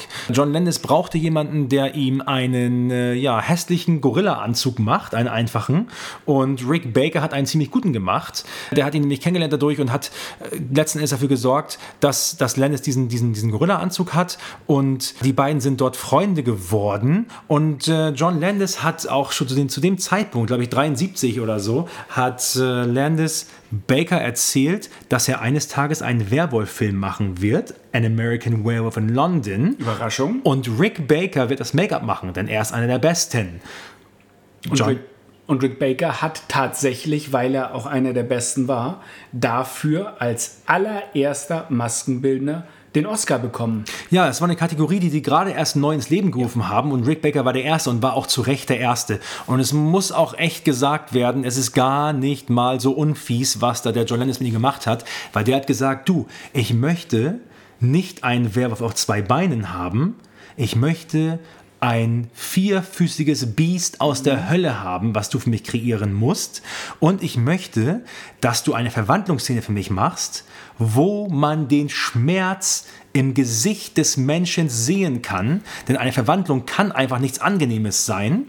Und ich möchte, dass du das machst bei vollem Licht. Genau, weil ansonsten werden ja Special Effects gerne ein wenig in Licht, in einer Perspektive mit irgendwelchen Gegenständen versteckt. Aber hier finden fast sämtliche Verwandlungen bei vollem Licht statt und so gibt es überhaupt gar keine Möglichkeiten, Kabel oder irgendwelche Dinge zu verstecken. Vor allen Dingen, wobei wir es ja hier auch mit wirklichem Make-up zu tun haben und mit einer mechanischen Veränderung. Ja. Es sind ja keine Computereffekte, wie sie bei Yoda heutzutage den alten Sack durch die Luft springen und Lichtschwert kämpfen lassen, sondern das alles ist ja tatsächlich noch mechanisch Stück für Stück durch maskenbildnerische Arbeit entstanden. Begabt sein, du musst, Ja, um das zu schaffen. Hallo Frank Oz. Ja, also Rick Baker musste natürlich auch irgendwie essen und trinken, hatte seine eigene Firma gehabt und wurde dann engagiert, um für einen anderen Werwolf-Film, The Howling, ebenfalls aus dem gleichen Jahr, den Werwolf zu kreieren. Die 80er Jahre und insbesondere der Anfang der 80er Jahre kann man als Werwolf-Renaissance verstehen. Da gab es zum Beispiel Wolfen, dann die Horrorkomödie Ein Werwolf beißt sich durch. Ja. Oder auch Full Moon High im Original. Und eben das Tier und The Howling. Ja. Also es war wirklich viel zu tun für all diejenigen, die Werwölfe kreieren wollten und konnten. Und Rick Baker war eventuell der Beste, meines Erachtens nach auf jeden Fall der Beste, aber es gab ja noch jemand anderes. Es gab noch Rob Bottin. Wobei Rick Baker tatsächlich auch der Einzige ist, der den Oscar siebenmal Ja. tatsächlich für Maskenbildner bekam. Ja, zu Er hat Recht. den ersten bekommen und sieben. Beides absolute Alleinstellungsmerkmale, die niemals wieder bisher jemand geschafft hat. Ja, äh, also eine absolute Legende, ähm, Rick Baker. Er hat allerdings, wie ich schon gesagt habe, dann einen Job angenommen bei, ich glaube, Joe Dantes The Howling und hat dort angefangen, seine Werwolf-Idee auch umzusetzen. Und John Landis hat aber zeitgleich auf einmal dann das Geld gehabt, um diesen Film zu machen, rief dann ganz enthusiastisch Rick Baker an und sagte, hey Rick, es geht los. Jetzt ich hoffe, endlich." du hast endlich deine ganzen Ideen bereit, denn wir machen jetzt endlich diesen Werwolf-Film, den ich seit zehn Jahren in der Tasche mit mir rumtrage. Und Rick Baker hat dann nur gedacht, oh oh, scheiße, ähm, du, ich arbeite hier gerade an einem anderen Werwolf-Film und John Landis soll komplett ausgerastet sein, verständlicherweise, und hat gesagt, du hörst da jetzt sofort auf, du machst das für mich. Und genau das hat Rick Baker auch getan. Er hat dann sozusagen sein Handtuch in den Ring geworfen, hat ja die Oberaufsicht abgegeben an seinen damaligen Assistenten, Rob Bottin, der Frank ähm, relativ bekannt ist. Warum? Also Rob Bottin war keine schlechte Wahl, denn er hat 1982 schon für John Carpenter The Thing oder Das Ding aus einer anderen Welt gedreht. Äh, er hat später auch Paul Verhoevens Robocop 1987, Total Recall 1990 Ja. oder auch etwas anderes Genre, Basic Instinct 1992 gedreht. Was immer er da gemacht hat. Die Frage dürfte gerne von unseren Zuhörern beantwortet werden, welche Make-up-Spezialitäten in Basic Instinct gefragt Ja, ich will es wurden. auch ganz gerne wissen, ehrlich gesagt. Ansonsten hat er auch 1985 in einem Fantasy-Märchen von Ridley Scott mitgearbeitet, namens Legends oder Legende, und hat dafür sogar eine Oscar-Nominierung eingebracht, aber er hat es nicht bis zum Oscar geschafft. Ja. Ja, aber auf jeden Fall hat er das Ganze in gute Hände abgegeben und ist dann ähm, zurückgekehrt ans Set von American Werewolf und ähm, ja, hat dort eine der ikonischsten Verwandlungen überhaupt. Ja, sogar zwei Dinge. Eine ikonische Verwandlung, aber auch die unterschiedlichen Zerfallstadien des leicht verlotterten Jack, Stimmt. die wir später noch Natürlich. zu sehen bekommen, ist mindestens genauso cool. Ja, also er wurde erwähnt, wir haben dich nicht vergessen, Rick Baker. Nein, auf keinen Fall. Du bist genauso wichtig wie alles andere auch in diesem Film und wir sind dir dankbar für das, was du geschafft hast, auf jeden Fall. Sechs Monate lang übrigens hat man mit den Abgüssen, mit den Körper- und Gesichtsabgüssen der Schauspieler daran gearbeitet, diese Transfor- Transformationssequenz tatsächlich vorzunehmen. Man muss es sich echt mal vorstellen, aber ich muss echt sagen, gerade diese Sequenzen, dieses Make-up und diese Special Effects von Rick Baker sind immer noch das letzte Argument dafür, warum CGI immer noch nicht, ich sage jetzt mal, 100% des Marktes übernommen hat, weil man immer wieder sagen kann, guck dir diesen Film an, 40 Jahre später. Es geht auch ohne. Es geht auch Und ohne, es geht besser. Perfekt ohne. Ja. Und selbst heute noch, nach 40 Jahren, ist es nicht so Stop-Motion, wo man sagt, naja, das ist King Kong, wie er da Schritt für Schritt durch den Urwald stapft. Oder es ist auch nicht Godzilla. Nein, es ist einfach großartig und man sieht heute immer noch keine Fehler daran. Ja. Ihr erinnert euch, wir sind ein Podcast mit Bildungsauftrag. Wir reden hier immer wieder vom Blue Moon, vom blauen Mond. Was ist das überhaupt? Der blaue Mond ist ein ganz besonderer Vollmond und zwar ist es der zweite Vollmond binnen eines Monats. Also eine Sache, die extrem selten vorkommt. Deswegen sagt man auch wieder im Englischen sowas wie Once in a Blue Moon zum Beispiel für etwas, was wirklich selten vorkommt. Nur für euch, Werwölfe da draußen einmal ganz kurz. Der nächste Blue Moon ist am 31. August 2023. Also ihr habt noch über zwei Jahre Zeit auf jeden Fall. Aber verlasst auf keinen Fall den Weg und hütet euch vor dem Moor. So ist es. Frank, du ähm, hast noch ein paar Infos für uns über die, die Thematik äh, Werwolf an sich, richtig? Ja, John Landis Produktionsfirma hieß tatsächlich für diesen Film Lycanthrope Films Limited. Und Berichte über Lykanthropie vom, engen, äh, vom griechischen Lykos, Wolf und Anthropos, Mensch, man möge mich gerne verbessern. Das heißt, über die Verwandlungen zwischen Mensch und Wolf sind in der Geschichte tatsächlich sehr weit zurückzuverfolgen und gehen sogar bis zu 2000 Jahre vor Christus zurück. Im sogenannten Gilgamesch-Epos, eine der ältesten bekannten Dichtungen aus Babylon, ist da tatsächlich schon mal die Rede. Ein Werwolf, der Name leitet sich ab von germanisch wer wie Mann und altenglisch werewolf, ist in Mythologie, Sage und Dichtung ein Mensch, der sich in einen Wolf verwandeln kann. Als Phänomen gehört er zum großen Komplex der Wehrtiere, die sich auch in Religion und Mythologie weltweit finden. Tatsächlich wurden sogar im Zuge der Hexenverfolgungen in Europa nicht nur Frauen auf dem Scheiterhaufen verbrannt, sondern auch zahlreiche Männer vor Gericht gestellt und hingerichtet. Eine beträchtliche Anzahl von ihnen wurde der Werwolf-Verwandlung bezichtigt. Und das ist jetzt keine 2000 Jahre her, sondern höchstens 500, weil das noch um ca. 1500 in Europa stattfand. Das heutige westliche Bild des Werwolfes wurde hingegen weitgehend durch Filme geprägt. Zu den modernen Werwolf-Mythen, die durch volkskundliche Überlieferungen nicht unterstützt werden, gehört die in verschiedenen Horrorfilmen vorgestellte Verwandlung eines Menschen, der von einem Werwolf verletzt worden ist. Sowohl die Akten der Frühzeit neulich, früh Gott im Himmel, frühneuzeitlichen Prozesse, als auch der unzähligen Sagen aus den verschiedenen Teilen Europas sprechen einheitlich davon, dass die Opfer von Werwolf-Attacken zerrissen und teilweise sogar gefressen wurden. Von einer späteren Wolfsverwandlung ist erstmalig in Kurt Siot Max verfasstem Drehbuch zum Hollywood-Film The Wolfman 1941 die Rede. Und da wieder wieder ein Deutscher, der von den Nazis vertrieben wurde nach Hollywood, der eigentlich mit der originalen Wolfman-Story groß rausgekommen ist. Ein Dresdner. Ein Dresdner.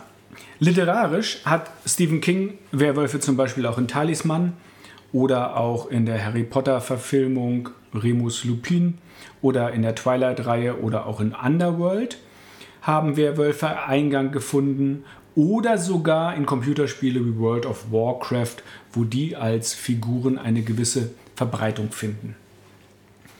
Im Film sieht es so aus, dass schon 1913 ein Werwolf-Stummfilm The Werewolf, gedreht von Henry McRae, äh, gedreht wurde. Allerdings sind von dem alle Kopien 1924 bei einem Filmfeuer auf dem Universal-Gelände vernichtet worden. Die Kurzgeschichte dazu basiert bereits auf dem Jahr 1898. Weitere Stummfilme Le Loup-Garou 1923 und Wolf Blood 1925 und auch 1935 mit Werewolf of London von Stuart Walker. Da gab es dann den ersten Tonfilm, ähm, die mit ihren ikonischen Horrorverfilmungen bereits 1923 für volle Kinoseele sorgten. So gruselten sich zum Beispiel Bela Lugosi, Boris Karloff und Lon Chaney immer wieder durch die Kinoseele. Und Lon Chaney war es dann auch, Lon Chaney Jr., der in der Wolfsmensch 1941 quasi die zweite Monster-Filmwelle der Universal einläutete und der dann nicht nur zum Wolf, sondern auch zur festen Filmgröße im Horrorfilm mutierte. 1957 schlüpfte der junge Michael Landon, den man wohl am besten als Little Joe aus Bonanza oder Unsere kleine Farm kennt oder Ein Engel auf Erden, in Der Tod hat schwarze Krallen oder I Was a Teenage Werewolf in das haarige Kostüm. Und mit The Wolfen und den anderen Horrorfilmen aus Anfang der 80er, die wir ja schon gehört haben, sind wir dann mittendrin bei American Werewolf of London.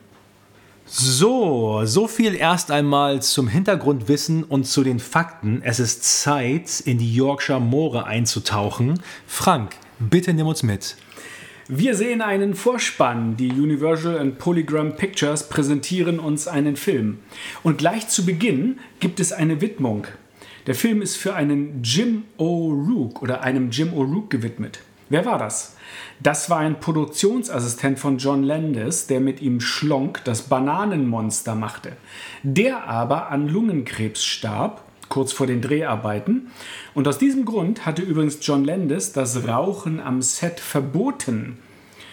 Äh, James oder Jim O'Rourke arbeitete übrigens auch als Stunt-Double Double für Clint Eastwood in seinen Spaghetti-Western. Soweit nur kurz zur Widmung, warum die da steht. Wir werden Zeuge der Dämmerung über den Bergen. Blue Moon säuselt aus den Lautsprechern. Wir sehen den Titel. Umblendung auf eine karge schottische Moorlandschaft. Äh, Auf einer einsamen Landstraße kommen uns Scheinwerfer entgegen. Ein Ford Transit, Viehtransporter, beladen mit blökenden Schafen, hält an einer Kreuzung im Nichts an. Die Klappe am Heck geht auf und zwischen den Schafen sitzen zwei amerikanische Rucksacktouristen. Es sind David Kessler und Jack Goodman. Beide schauen sich um und steigen zögerlich ab. Es ist windig, kalt, ungemütlich. Der Schäfer steigt aus dem Wagen auf, aus und zeigt ihnen den Weg. Man trennt sich. Jack bedankt sich. Vielen Dank fürs Mitnehmen und Ihre Schafe sind ganz entzückend. Noch ein Tipp, sagt der Schäfer. Haltet euch vom Moor fern und bleibt schön auf der Straße. Viel Glück. Man winkt zum Abschied und David sagt zu den Schafen, euch werden wir, wir vermissen. Grüßt den Schlechter, Mädels. Die beiden sehen sich um und haben eigentlich vor, in den nächsten drei Monaten bis nach Italien zu trampen und zu reisen. Sie wandern durch die karge Gegend und führen Männergespräche über Jacks Liebschaft zu Debbie. Genau, Debbie Klein, die hohle Stute, bei der, Zitat, Jack irgendwann mal probieren muss, ob er passt. Das ist die deutsche Synchro übrigens. Auf diesem Niveau bewegen wir uns hier gerade.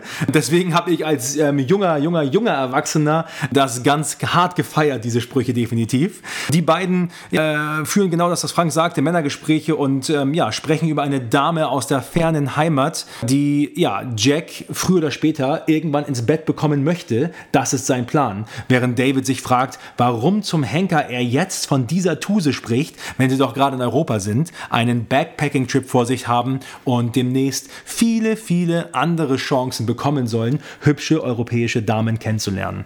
Möglicherweise aber auch nicht mehr. Möglicherweise auch nicht mehr. Man merkt aber mittlerweile auch bei den beiden von Anfang an, dass es Freunde sind, dass sie sich gut kennen und dass sie sich mögen, logischerweise. Und äh, auch die, die verschiedenen Charakterzüge kommen durch. Ja? Jack ist irgendwie so ein bisschen forscher als David, ein bisschen frecher als David auf jeden Fall. Und man merkt auch, dass es Davids Idee gewesen ist, in die Yorkshire Moore zu fahren, während Jack ja eigentlich lieber schon auf der Piazza in Rom wäre. Genau. Und ja, das ist, finde ich, toll gemacht zu Anfang, dass die, dass die beiden schon so established werden als das, was sie sind und auch während des Films sich nicht großartig ändern, finde ich. Nein, aber sie kommen auch beide von Anfang an schon als total sympathisch. Total. Und Menschen wie du und ich rüber, die Ja. überhaupt gar keine Allüren haben, sondern eigentlich sogar ziemlich verlassen im Moor quasi stehen und die sich ja auch ohne großen Aufwand praktisch durchschlagen, die Ja. ja von einem Viehtransporter, von einem Schaftransporter einfach mitgenommen werden, um eben nicht laufen zu müssen. Ja, und, und wir müssen halt uns auch mal vor Augen führen, dass wir uns hier gerade in den 80ern befinden, am Anfang der 80er. Da gab es auch keine Smartphones, da gab es kein Google Maps, Es gab nicht mal Telefon. nicht mal ein Telefon. Die beiden Jungs waren da wirklich am Arsch der Welt, auf gut Deutsch gesagt. und auf sich allein gestellt. auf sich allein gestellt. Und John Landis, ähm, ja, spart hier auf jeden Fall nicht ja, mit, mit, mit Vorhersagen, denn sowohl Jack und wie Franke schon sagte, als auch David, ich weiß nicht, was ich davon halten soll, aber sitzen als zukünftige Werwölfe unter Schafen sozusagen in einem Viehtransporter. Und wer weiß, wo diese Schafe hinfahren, zum Schlachten höchstwahrscheinlich. Und nichts anderes wird den beiden ja früher oder später auch widerfahren.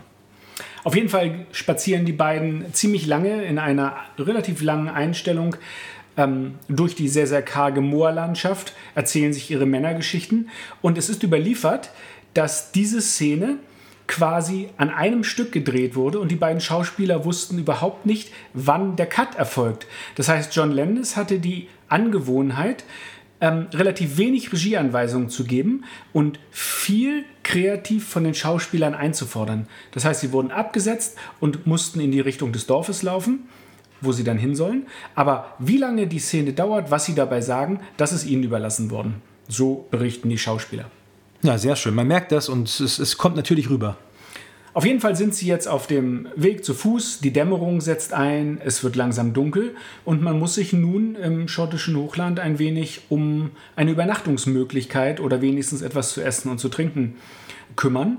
Und dabei kommen sie in eine kleine Ortschaft. Die Ortschaft heißt East Proctor und besteht aus ungefähr fünf Häusern, zwei Kirchen und einem Pub.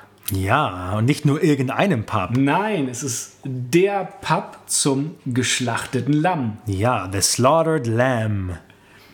Ähm, und es ist wie in einem schlechten Western. In dem Moment, wo sie eintreten, verstummen die Gespräche. Der Dartpfeil fällt, wirft daneben und die Einheimischen gucken sie wie Eindringlinge an. Ja, und es sind, es sind wirklich auch genau solche Gestalten, die man in einer englischen Spelunke, in einer englischen Kneipe erwarten kann. Wirklich interessant aussehende Menschen mit englischen Gebissen, sag ich mal, die samt proper Barfrau in einem solchen äh, ja, Establishment vermutet würden eigentlich. Also sie begrüßen dann natürlich und versuchen etwas zu essen und zu trinken zu bekommen, was in dem Laden gar nicht einfach ist. Ähm, es gibt also bestenfalls Tee. Ja, netterweise. Netterweise als Zugeständnis und der Tee muss dann natürlich auch noch zubereitet werden. Ähm, die Gespräche ähm, kommen so langsam wieder in Fahrt, aber nicht mit unseren beiden Schauspielerfreunden, sondern man unterhält sich unter sich. Genau. Die, die beiden fremden Amerikaner sitzen an ihrem eigenen Tisch sozusagen und ähm, schauen sich ein bisschen um. Und Jack, ich habe es gesagt, der etwas forschere und frechere, sieht auf jeden Fall schon, dass ein Pentagramm an die Wand gemalt ist und fragt dann David, was das wohl sein kann. Und die beiden, ja, rätseln so ein bisschen, schauen mal wieder hin. Und David meint eigentlich nur, vielleicht kommen ja die Besitzer aus Texas. ja, Texas, genau. The Alamo. The Alamo, genau. Dann fragt er ihn, erinnerst du dich an Elmo? Und jetzt kommt eigentlich eine ganz niedliche Szene, weil die Kellnerin, die Besitzerin, erinnert sich tatsächlich an Elmo, aber sie meint Elmo mal in London am Times Square gesehen zu haben, im Kino. Das erntet natürlich ungläubige Blicke und ein Tischnachbar erklärt, sie meint Alamo, den Film mit John Wayne. Über den Film kommt dann tatsächlich auch ein Gespräch in Gang und es werden Kneipenwitze erzählt. Unsere Freunde sprechen trotzdem leise über das Pentagramm an der Wand und vermuten, dass es ja seitdem Lon Chaney bereits den Werwolf gespielt hat im Film, ein Werwolfzeichen sei. Sie trauen sich aber eigentlich noch nicht so richtig die Frage zu stellen. Im Hintergrund wird dessen äh, oder lachen sich unterdessen die Einheimischen über den ziemlich platten Kneipenwitz kaputt, der immer noch Alamo und nicht Elmo ähm, zugrunde liegt. Und auf einmal fragt David, was das für ein Zeichen an der Wand wäre. Und wieder Stille. Und wieder fällt ein Dartpfeil daneben und trifft nicht die Scheibe. Wieder werden sie angestarrt. Niemand lacht mehr. Du, Du bist schuld daran, dass ich daneben geworfen habe. Ich habe noch nie daneben geworfen. Die Stimmung schlägt um und während draußen ein Gewitter aufzieht, meint die Bedienung, ihr könnt sie so nicht gehen lassen. Aber niemand hält sie auf. Jack und David packen ihre Sachen, weil das Ganze ihnen zu bedrohlich vorkommt, und verabschieden sich quasi und verlassen den Pub. Ja, genau, die beiden machen die Biege, weil sie einfach merken, sie sind nicht mehr willkommen und die Stimmung kippt einfach. Und ähm, als sie dann ähm, aus der Kneipe rausgehen, gehen sie so ganz ähm, entspannt vorbei an einer Art schwarzer Engelstatue, die vor der Kneipe ziemlich auffällig platziert ist. Ja, total. Die, die vielleicht schon irgendwie auf irgendeine Art dunkles Schicksals des Ortes East Proctors hinweist. Ich weiß es nicht, aber auf jeden Fall ist das eine äh, Statue, die, die, die mir ins Auge fallen würde, wenn ich da vorbeilaufen würde. Auch im Dunkeln vielleicht vielleicht. Die übrigens später nochmal an einer anderen Stelle im Film auftaucht und im Original East Proctor Ort überhaupt nichts zu suchen hat. Genau, das war ein Movie Prop, genau. Die, die Zeche brauchen sie übrigens nicht zu zahlen, das übernehmen die Einheimischen. Ich meine, sie haben ja auch nicht wirklich was verzehrt. Ja. Und sie bekommen aber noch einen Rat mit. Bleibt auf der Straße und haltet euch vor Moor fern. Hütet euch vor dem Mond.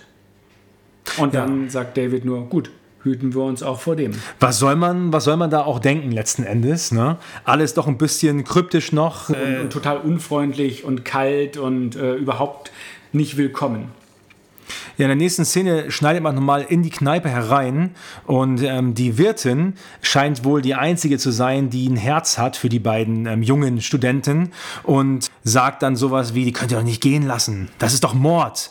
Soll unser Problem die ganze Welt erfahren? Ja, das fragen sie sich. Und ja, Brian Glover lässt dann nur verlauten, jetzt ist es in Gottes Händen, man, man, könne nicht viel, man könne nicht viel tun. Und wir merken dann schon, in diesem geschlachteten Lamm äh, scheint irgendwas nicht ganz koscher zu sein. Irgendwas ist da auf jeden Fall los. Wir wissen noch nicht was. Die wissen aber auf jeden Fall mehr als wir alle. Ähm, die Kamera schneidet wieder um. Wir sehen einen Vollmond. Unsere beiden Freunde David und Jack äh, spazieren quasi, ohne wirklich ein Ziel zu haben, durch das Moor. Sie sprechen noch über das Fünfeck, was sie im geschlachteten Lamm gesehen hat, während es zu regnen beginnt. Und sie laufen querfeldein. Und wo sie dabei äh, dabei sprechen sie noch über Rom und die Annehmlichkeiten ihrer Reise, wenn sie es dann einmal nach Rom geschafft haben. Singen Santa Lucia. Santa Lucia, genau. Ähm, dann wird noch mal ganz kurz in, den, in die Kneipe, in das geschlachtete Lamm umgeschnitten und dort sprechen die Einheimischen unter sich. Vielleicht haben sie Glück durch den Regen.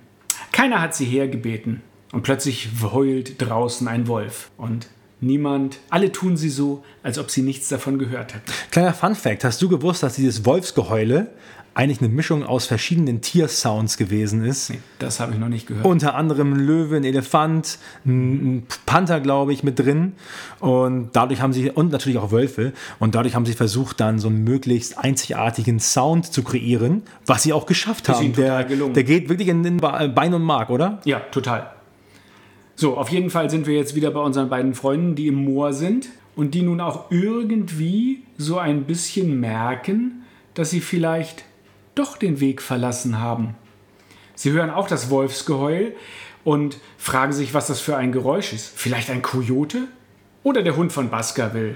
Also die beiden scherzen sogar noch. Oder der Hund immer- von Albert? ja, Albert hat eine Hündin. Eine Hündin heult auch, wenn kein Rüde zur Hand ist.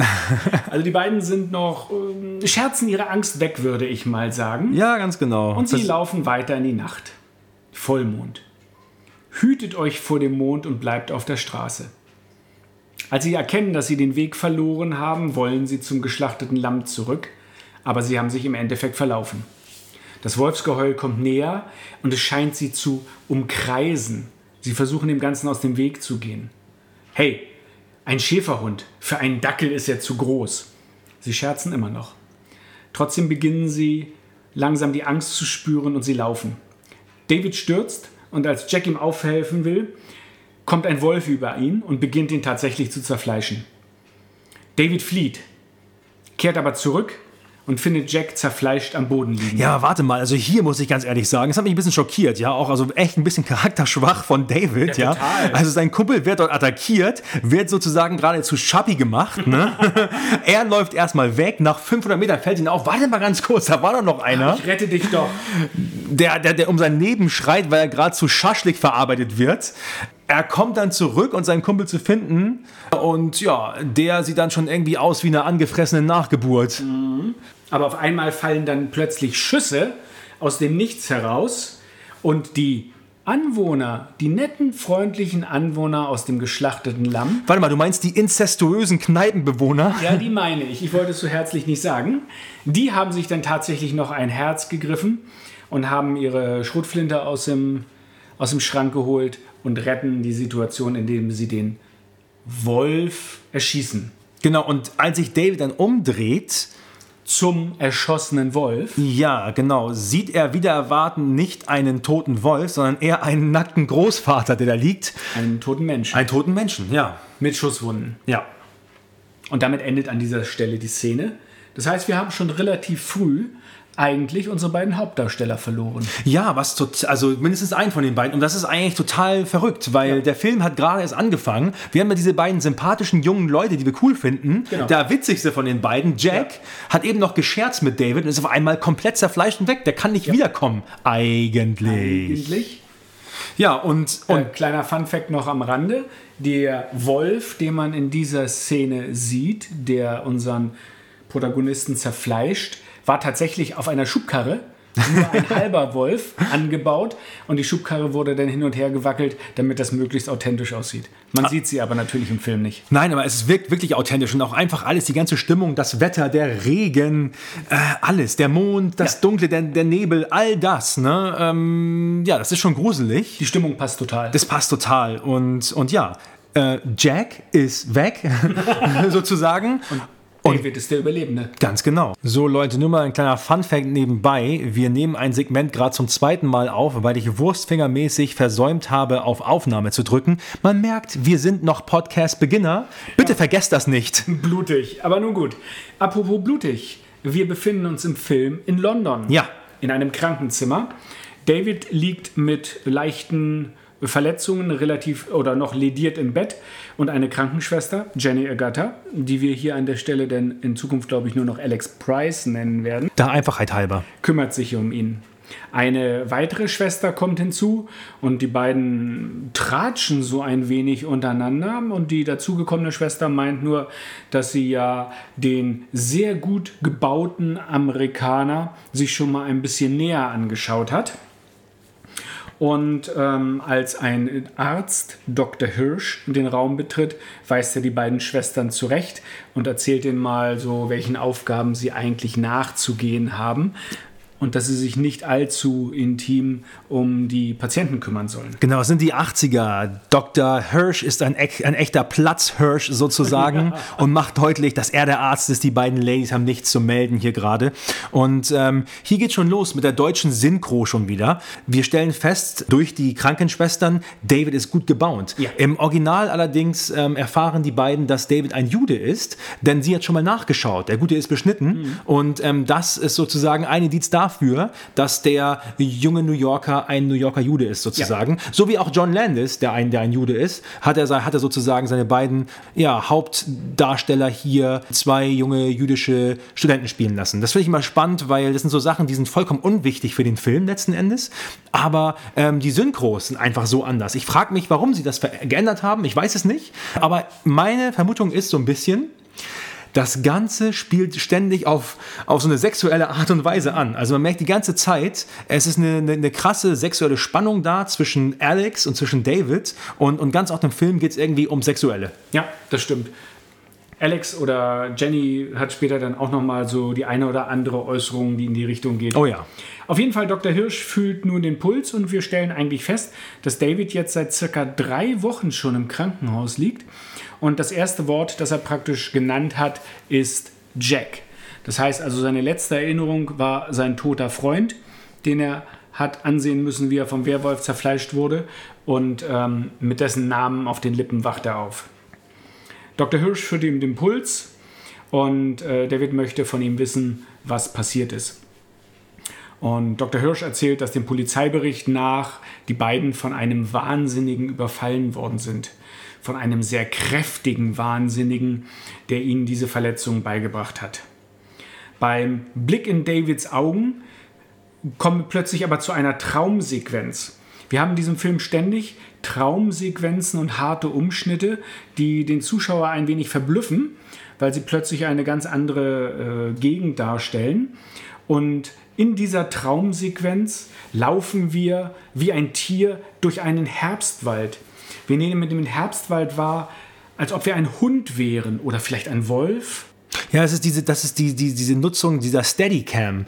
Total spannend, dass man da ganz andere Bilder einfangen konnte. Man konnte sich sehr schnell bewegen über Wald und Wiesen sozusagen, wie ein Tier. Und äh, das wurde hier in dem Film auch genutzt, in dieser ersten Traumsequenz Waldszene, ja. Genau. Das heißt, David ist wieder eingeschlafen und schlägt plötzlich die Augen auf und vor ihm steht wieder Dr. Hirsch und ein Landsmann von ihm, Mr. Collins, hier Frank Oz, den wir vorhin ja schon einmal ganz kurz beschrieben hatten. Und David fragt, wo bin ich? In einem Hospital in London. Wo ist Jack? Ihr Freund ist tot. Mr. Collins, der Botschaftsangehörige, der amerikanische Botschaftsangehörige berichtet, dass die Eltern bereits über die Verletzungen informiert worden sind. David will Jack sehen und Dr. Hirsch kann ihn aber kaum zurückhalten.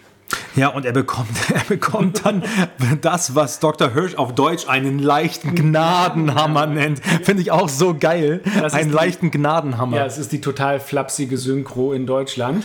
Das top, heißt, top, top, top. Das heißt, Alex Price zieht ein Beruhigungsmittel auf und spritzt ihm das Beruhigungsmittel. Und Dr. Hirsch komplimentiert den Botschaftsangehörigen Mr. Collins aus dem Zimmer mit den Worten, er hat einen ziemlichen Schock. Und Mr. Collins hat wohl auch eine sehr deutliche Art, mit verletzten und traumatisierten Menschen umzugehen. Er sagt nämlich, diese lahmarschige Jugend von heute hat es gar nicht verdient, dass man sich um sie kümmert. Wie nett. David wurde also vor drei Wochen eingeliefert und war seitdem bewusstlos. Er soll sich jetzt erholen. Und äh, Dr. Hirsch argumentiert, dass ein Irrer, also der Wahnsinnige, der die beiden angegriffen hat, so stark ist wie zehn normale Menschen. David meint nur, das war kein Irrer, das war ein Tier. Das war Ein ein Wolf. Hat der Wolf gesagt? Er hat Wolf gesagt. In einer nächsten Szene ist Dr. Hirsch in seinem Büro und telefoniert. Zwei Menschen von Scotland Yard betreten das Zimmer. Ähm, ist, man, man spricht darüber, ob irgendetwas mit dem Moor in Beziehung steht. Und das Gespräch wird durch ein Telefonat unterbrochen, das Dr. Hirsch aber nicht annehmen soll. Und er sagt seiner Sekretärin, äh, sie soll ausrichten, er sei verschollen in Argentinien. Ja, genau. Er sagt, ich bin gestorben oder ich bin verschollen in Argentinien. Ist auch so geil. Aber können wir bitte ganz kurz über diese beiden Scotland Yard Leute sprechen? Der, der, ich sag jetzt mal, der, der, der Ranghöhere und der Ranguntere. Der, der eine, der sozusagen die Macht hat und der andere, der als völliger Idiot auftritt, der aber am Ende immer die richtigen ähm, Hinweise gibt, kommt auch schon mit einer völlig falsch gebundenen Krawatte, rein und wirft da irgendwie ganz tollpatschig die Nier Nierenschalen Ja, um. genau. Das fand ich auch sehr gut auf jeden Fall. Also, Die sind so ein bisschen wie Pat und Patterchon, Ja. finde ich. Ein großer und ein kleiner und Ja. einer ist total ungeschickt und der andere sitzt ständig. Und ähm, Genau, es doch. sind auch so Slapstick-artige Total, Szenen, ja. wo man sich eigentlich auch so ein bisschen fragt, ja, what the fuck, was soll das was soll das Ganze eigentlich? Ja, richtig. Ähm, auf jeden Fall geht Scotland Yard immer noch vom Angriff eines Irren aus. Ähm, es kommen aber immer noch schon so ein paar Zweifel auf. Immerhin hat man einen toten Menschen mit Schusswunden vor Ort gefunden, aber das reicht als Erklärung aus. Scotland Yard möchte den Fall schließen, trotz allem.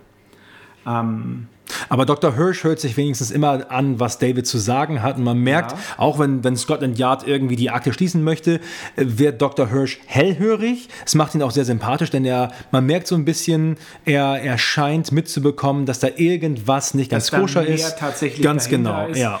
Und ähm, er meint auch, es läge bisher am Schock, Ja. dass David diese, diese Erinnerungen hat oder diese Wahrnehmungen. Und auf einmal sind wir wieder in einer ganz anderen Szene. Plötzlich läuft jemand durch wie ein durch den Wald. Hatten wir schon mal, aber diesmal ist es kein Reh. Und in der Totalen sehen wir, dass David total nackt durch den Wald sprintet wie ein junger Waldgott. und wie er dann aber, Schockmoment, ein Reh reißt und blutig in die Keule beißt. Ja. David Norton hat gesagt, dass das eine der unschönsten Szenen war für ihn, weil er dann nackt in der Kälte durch den Wald laufen musste, barfuß. Und das kam nicht so gut. Aber er hat es getan und ich finde für die Traumsequenz wieder beeindruckend, weil, weil was sind das für Sequenzen? Die erwartet man einfach nicht. Nee, aber scheinbar muss hier tatsächlich in David auch etwas vorgehen, dass er tierische Erinnerungen Instinkte? oder Instinkte oder Wahrnehmungen hat, die er vorher noch nicht hatte. Ja. Sind es Flashbacks? Keine Ahnung, aber es ist auf jeden Fall total verwirrend genau. und auch irritierend zu dem Zeitpunkt in dem Film. Er denkt erstmal nur wahrscheinlich, es seien ganz normale, etwas stärker ausgeprägte Albträume. Ja, Schock. Aber, aber ja, wir wissen, irgendwas ist da komisch seit der Attacke. Und in der nächsten Szene, nach dieser erneuten Traumsequenz, kommt eigentlich einer meiner Lieblingscharaktere dieses Films, der kleine indische oder pakistanische Benjamin, das sogenannte Nein-Kind. Und dann sein Kumpel, der blonde Banger, der ähm, ja einfach mal aus dem Nichts ähm, Alex auf den Arsch haut. Das fand ich auch auf jeden Fall. Das sind zwei Szenen, da wissen wir nicht so richtig, was wir da anfangen sollen. Ähm, warum, warum gibt es diese Szenen? Was, Also- was wollt ihr, wollen die uns sagen damit? Also um es noch mal ganz klein bisschen zu verdeutlichen, äh, Schwester Alex Price arbeitet ja im Krankenhaus, auch als Kinderschwester. Und auf der Kinderstation ist unser kleiner pakistanischer Junge. Wir wissen nicht, was ihm zugestoßen ist. Er liest, liegt da und liest seine Comics. Aber auf jede Frage, die sie ihm stellt, wie es ihm geht und warum und was auch immer, ob er was zu essen möchte oder nicht, antwortet er immer mit Nein. Ja.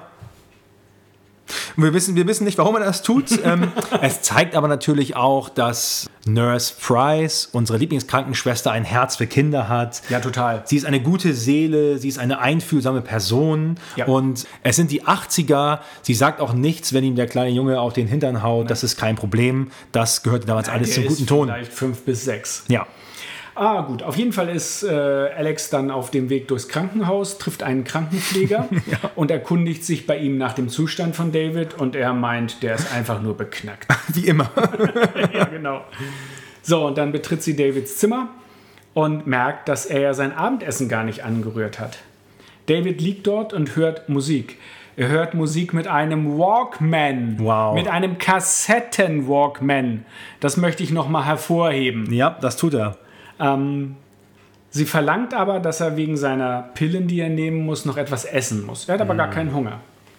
Sie öffnet das, sie geht zum Fenster, öffnet den Vorhang und das Licht, das hereinkommt, das Tageslicht, schmerzt David in den Augen. Er will immer noch nichts essen und Alex setzt sich zu ihm sehr nah und füttert ihn. Klar, macht sie, hält, das. Sie hält ihm auch die, die Gabel hin, er will nicht, und dann hält sie ihm, wie Schwestern das halt so tun, die Nase zu und der Haps muss rein. Aber komm, Frank, ne, in dieser Szene, das ist doch alles zweideutiges Bettgeflüster. Ich meine, so Natürlich. viel sexuelle Spannung. Ja, die beiden sitzen da schon fast Nase und Nase und man versteht sich ja auch. Man versteht sich hervorragend, man tut sich. In der nächsten Szene, und jetzt sind wir wieder bei einem dieser Flashbacks, läuft David durch den Wald. Diesmal ist er aber angezogen, genau in der Ausrüstung und Wanderausstattung, mit der er durchs Moor spaziert ist und trifft auf sich selbst, wie er in einem Krankenbett im Wald liegt und von Alex betreut wird. Eigentlich logisch, oder? Ja. Im, plötzlich liegt er aber wieder in seinem Bett und in dem Moment, wo er aufwacht, reißt er den Mund auf und spitze Wolfszähne kommen zum Vorschein und er hat zitronengelbe Wolfsaugen und wieder so ein erschreckender Umschnitt, so ein Schockmoment, den Lendes einbaut, um hier völlig unerwartet den Zuschauer zu erschrecken. Ja, das gelingt ihr immer wieder, muss ich sagen.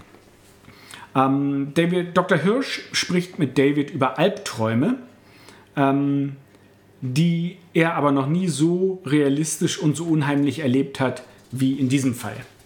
Dr. Hirsch geht immer noch davon aus, dass ein Mann der Angreifer war. Ein Wahnsinniger. Er sagt nämlich auch, gäbe es ein Monster, dann würden wir es aus dem Fernsehen kennen. Das fand ich auch sehr, sehr sympathisch von ihm. David hingegen hat einen Wolf oder einen großen Hund gesehen. Dr. Hirsch weist auf die eher geringen Verletzungen von David hin, aber David meint ja, dass Jack in Stücke gerissen worden ist. Er hat es selber gesehen und weiß, dass das kein Mensch gewesen ist. Komischerweise waren aber Davids Wunden schon versorgt und gereinigt, als er ins Krankenhaus eingeliefert wurde. Dr. Hirsch weiß auch nichts von einem Vorfall im Moor oder von einer Kneipe, die geschlachtetes Lamm heißt. Niemand glaubt David. Und David möchte aber nicht alleine bleiben. Klar. Warte, er ist kein Wolf, er ist ein Fuchs. Oder nicht? Ich meine, er möchte nicht allein bleiben. Er möchte, dass sich niemand zur Seite gesetzt wird. natürlich. Wer könnte das wohl sein? Ähm, Alex. ja. Dr. Hirsch schickt also Alex zu ihm. Die Night Nurse. Genau. Und ähm, die während sie die Nacht bei ihm neben dem Bett sitzend verbringt, starrt er sie an ähm, und beobachtet sie die ganze Zeit. Alex versucht zu lesen und Wache zu halten. Sie liest aus einem Buch vor und David schläft ein. Und jetzt kommt eine der allerkrassesten Szenen in diesem ganzen Film. Ja. David schläft also wohlbehütet ein. Plötzlich sind wir in, einer, in einem Haus. Eine Familie beim Abendbrot, die Kinder schauen die Muppet Show im Fernsehen. David selber sitzt am Esstisch und schreibt etwas. Es klopft. Sein Vater geht etwas ungehalten zur Tür, öffnet und plötzlich dringen schreiend Nazi-Zombies ein. Natürlich. Schießen mit MPs um sich, töten seine Familie. Ein Zombie schlitzt David die Kehle auf, während er selber noch mit ansehen muss, wie seine ganze Familie getötet wird und die Nazi-Zombies das Haus anzünden. Oh mein Gott, wirklich, ist meine, meine größte Angst manchmal, dass Nazi-Dämonen bei mir an der Haustür klopfen, nur um mein Wohnzimmer in Brand zu stecken. Ja, aber man muss dazu sagen, also es ist, es war, es war, es waren Anfang der 80er, für, für vielleicht John Landis mit einem jüdischen Background sind das noch Ängste, die auch von den Eltern weitergegeben David, werden. der ja auch amerikanischer Jude ist. Genau, natürlich. ganz klar. Das sind vielleicht einfach, einfach die, die größten Ängste, die schlimmsten Sachen, die passieren könnten. Was stellt man sich da vor als schlimmster möglicher Albtraum, auch wenn es noch so absurd ist? Es sind Nazi-Dämonen, die ja nachts zur besten Muppet-Show-Zeit die Hausarbeiten für die Uni stören. Tja, und alle töten. Und alle töten. das Haus anzünden. Ja. Das Ganze noch von völlig verrücktem Sound begleitet, von wilden Schreien in einer irren Lautstärke. Ja. Also das Ganze ist schon echt total abgefahrener Horror. Und wir merken auch, hier Total. ist keine Komödie mehr. Das ist Ja. nicht mehr witzig, Nein. sondern das ist echt krasser Scheiß. Das ist wirklich krasser Scheiß und ähm, nur so nebenbei, der Nazi-Dämon, der David die Kehle durchschneidet, ist Rick Baker. Und der konnte angeblich unter seiner Maske überhaupt nichts sehen. Und David hatte total Schiss, Oh. Hätte ich auch. dass er mit dem Messer an seiner Kehle irgendwelchen Unsinn macht. Kann man total verstehen. Also, Also, wir sind in einem Albtraum gefangen. richtig. David wacht auf. Er blickt sich um und sieht Alex neben sich im Krankenzimmer auf dem Stuhl sitzend. Sie ist auch eingenickt. Es ist alles in Ordnung. Es sind keine Nazi-Zombies da. Alles ist gut. Er hatte einen Albtraum. Alex grinst ihn an, steht auf, sie reckt sich. Alex geht zum Fenster, macht den Vorhang auf und ein schreiender Nazi-Zombie hinter dem Vorhang sticht mit dem Messer diverse Male auf sie ein. Immer wieder diese Nazi-Dämonen-Zombies. David wacht auf. Ein Albtraum in einem Albtraum in einem Albtraum. wow. A dream within a dream. Werbung.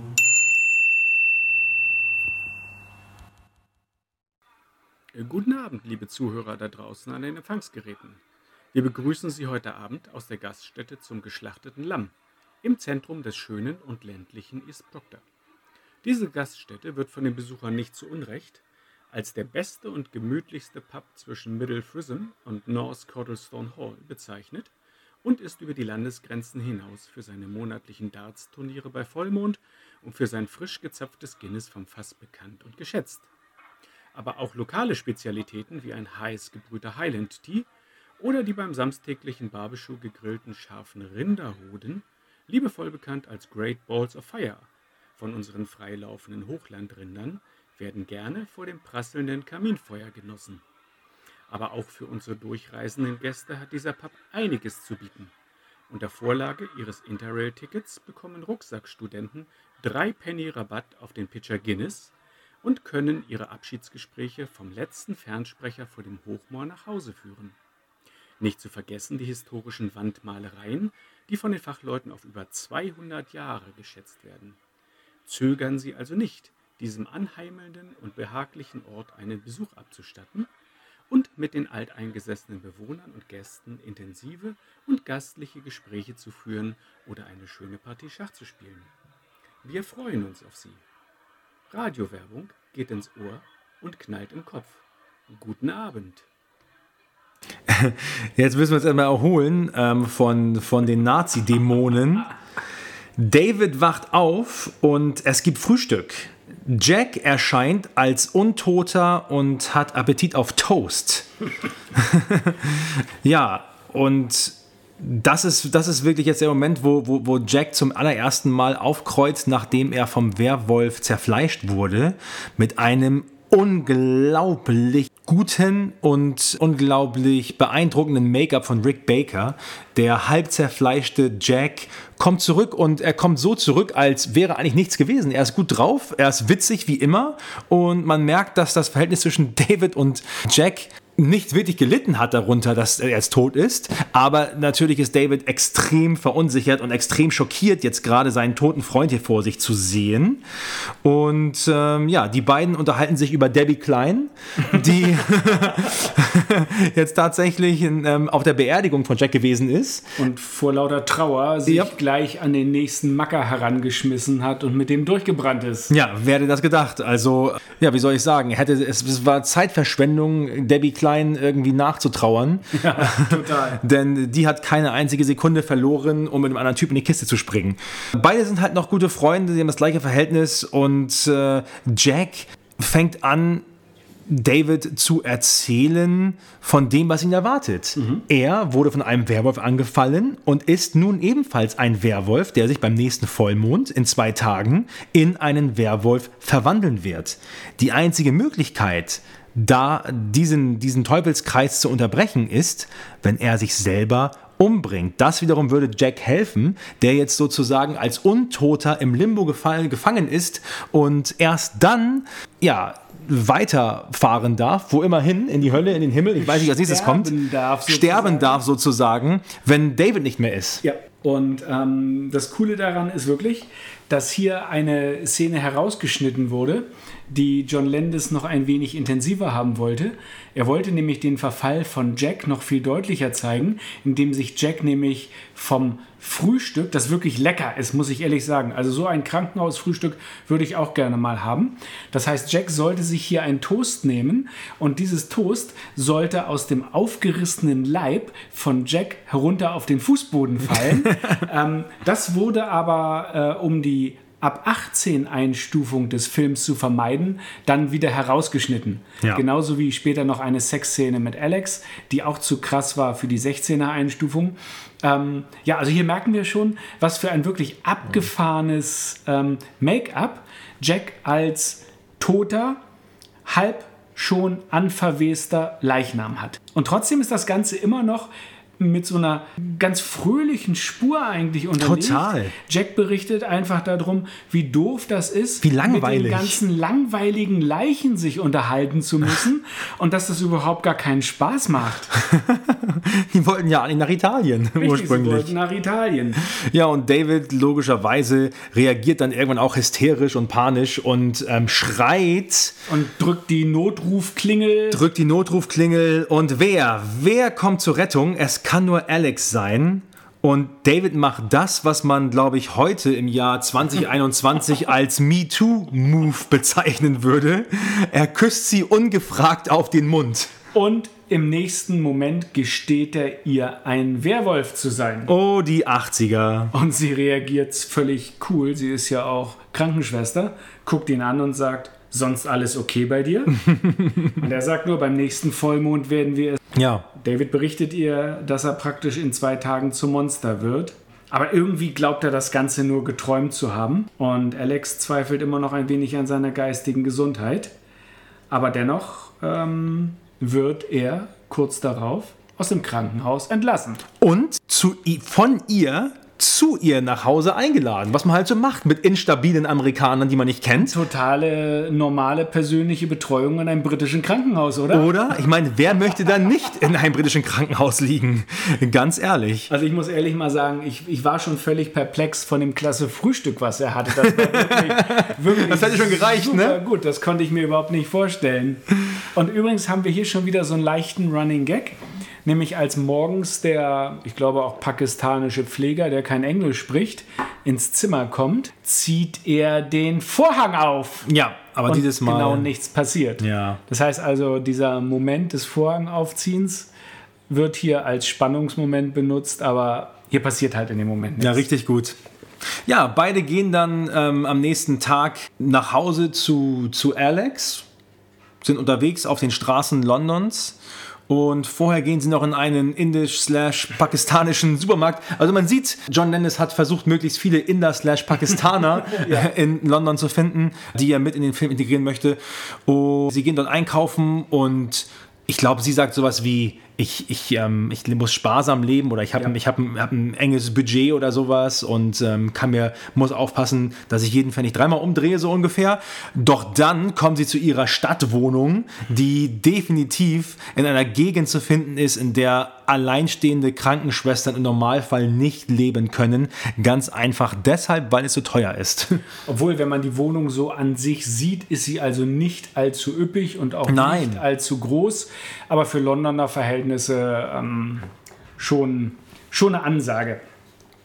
David bekommt eine kleine Führung. Sie zeigt ihm das äh, Klo, das nur mit einem Vorhang vom Rest der Wohnung abgeteilt ist. Aber auch da muss ich wieder, das war wieder so eine deutsche Synchro-Sache, ja. Sie bekommt, er bekommt die Tour von, von, von Alex. Hier ist die Küche, hier ist das er schaut sich alles an, dann zieht sie so, ein, wie Frank schon sagt, so einen kleinen Vorhang einer mhm. Abstellkammer auf und behauptet, hier sei das Klo. Und ich musste einmal ganz kurz in die Originalfassung springen, um zu ja. gucken, was es ist. Und da sagt sie einfach nur, das ist ein Schrank.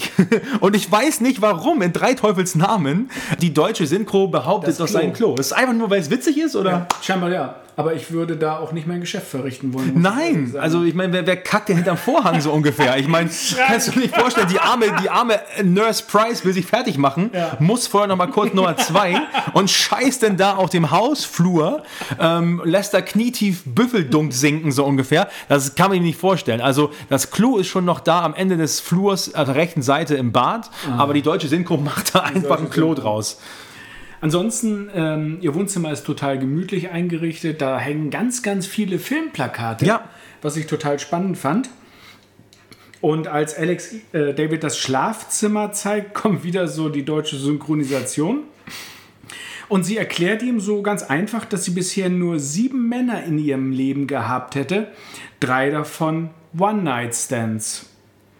Aber sie meinte trotzdem, dass David etwas an sich hat. Ja. Ich verstehe den ganzen Hintergrund eigentlich nicht, wieso ich jemandem mein Schlafzimmer zeige und dann gleich mein gesamtes Liebesleben auspacke.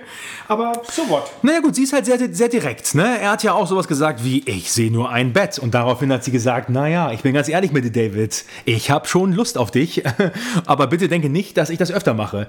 Was ich auch wieder interessant fand, ich nenne es mal interessant in der deutschen Synchro, denn als er den Raum überhaupt betritt, ihre Wohnung, sagt er im Original, weil er so einen Rucksack logischerweise noch am Rücken hat, sagt er, do you mind if I get rid of these? Ja. Und stellt sein, sein, seine Rucksäcke ab dort. Und im Deutschen sagt er, stört es dich, wenn ich meinen Sack abschnalle? Und da habe ich auch nur gedacht. Leute, aber die müssen einen Spaß gehabt ja. haben bei der Synchro. Oder die haben ganz viele Sachen getrunken, von denen sie nichts sollten, aber... Ja. Auf jeden Fall ähm, passiert jetzt genau das, was alle endlich die ganze Zeit erwartet haben. Genau. Unter der Dusche kommt es also zu ziemlich intensiven Zärtlichkeiten zwischen David und Alex und beide landen ausführlich im Bett. Ja. Dabei schlummern sie ein und äh, Arm in Arm liegen sie da David wacht auf und geht ins Bad. Er geht also jetzt nicht in den Schrank, genau. sondern er geht tatsächlich ah, ins Bad, siehst du? Siehst du? um sich zu erleichtern. Und er pinkelt nicht ins Waschbecken. Also das heißt, da muss ein Lokus stehen in dem Ding. Und ähm, naja, nachdem er geschlafen hat, schaut er dann einmal so in den Spiegel. In den Alibert-Spiegelschrank. Ja, in so einen kleinen Spiegelschrank und äh, na, öffnet den, schließt ihn. Und in dem Moment, wo er ihn schließt, begegnet ihm der Blick von Jack. Und Jack ist wieder da und Jack ist schon wesentlich deutlicher verwest als in der Folge zuvor. Ja, ein grünes Männchen sozusagen. Ein grünes Männchen. Ähm, David ist natürlich wieder verwirrt, aber er und Jack gehen im Dunkeln ins Wohnzimmer. Und Jack warnt ihn wieder vor der anstehenden Werwolf-Verwandlung. David zweifelt aber wieder an seinem Verstand und fürchtet in einem Albtraum gefangen zu sein. Doch Jack ist real naja gut, wie real halt tote Freunde sein können. Hast du gewusst, dass diese Szene, wo er diese Mickey Maus Figur in die Hand nimmt Ja. und Hello David sagt, ähm, das ist improvisiert.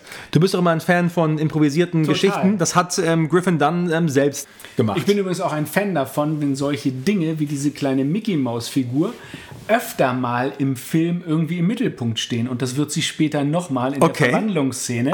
da steht sie auch nochmal und schaut sich quasi das Ganze an. Okay. Finde ich total gut. ja. Ähm, David meinte nur, er lässt sich von einem wandelnden Schaschlik nicht drohen. Komischerweise wird Alex von dem Gespräch, Fragezeichen, geweckt und kommt ins Wohnzimmer, wo sie David allein und nackt auf der Couch sitzen vorfindet. Jack ist natürlich nicht mehr da, also für sie nicht sichtbar. David vermutet einen Dachschaden zu haben, aber eigentlich fühlt er sich ganz gut. Alex ist die ganz die fürsorgende Krankenschwester. Gemeinsam gehen sie wieder ins Bett und David erzählt ihr von Jack. Alex hört sich die Geschichte an, meint aber, David wäre wohl noch sehr durcheinander und er gibt sich natürlich die Schuld an Jacks Tod, was natürlich auch der Grund dafür ist, dass er so verwirrt ist, klar. Aber finde ich auch kohärent auf jeden Fall. Ergibt Sinn, ne? dass es eine Art Trauma ist. ja, total. Also Die als Krankenschwester kann man gut erklären eigentlich. Und David erzählt ihr von dem Film The Wolfman mit Bela Lugosi und Lon Chaney Jr. in den Rollen, in dem ein Werwolf nur von dem getötet werden kann, der ihn liebt. Und Alex gesteht ihm ihre Liebe. Und, und was ich auch total ähm, witzig wieder finde, hier schon wieder die deutsche Synchro. Das muss nicht sein, ja, aber es passiert. Ich glaube, im Englischen ist es sowas, so, sowas wie Bela Lugosi beißt, beißt ihn, er wird zum, zum Werwolf. Und im Deutschen sagt er einfach, beißt ihm in die Gurke. Warum? Warum beißt er ihm in die Gurke? Aber egal. Es, ist ein, es waren wirklich Leute dort, die, oder wer auch immer das übersetzt hat, wollte, wollte dort sexuelle Konnotation haben in jedem zweiten Satz. Aber das Verrückte ist, dass genau das bei den deutschen Zuschauern so total gut Ja, angekommen natürlich. ist und auch in dieser Bei auch. Zeit bei ganz vielen Leuten äh, Spaß an den Filmen gemacht Ja, hat. das macht auch Spaß. Also, Super. Ja, also die beiden sind ein Liebespaar und äh, wir haben mehrere Hinweise darauf bekommen, dass David sich umbringen muss, sich töten muss, um praktisch das Werwolf-Geschehen nicht erst zur nächsten Katastrophe kommen zu lassen. Ja, und in der nächsten Szene beginnt so eine kleine oder geht unsere kleine Backstory mit Dr. Hirsch weiter.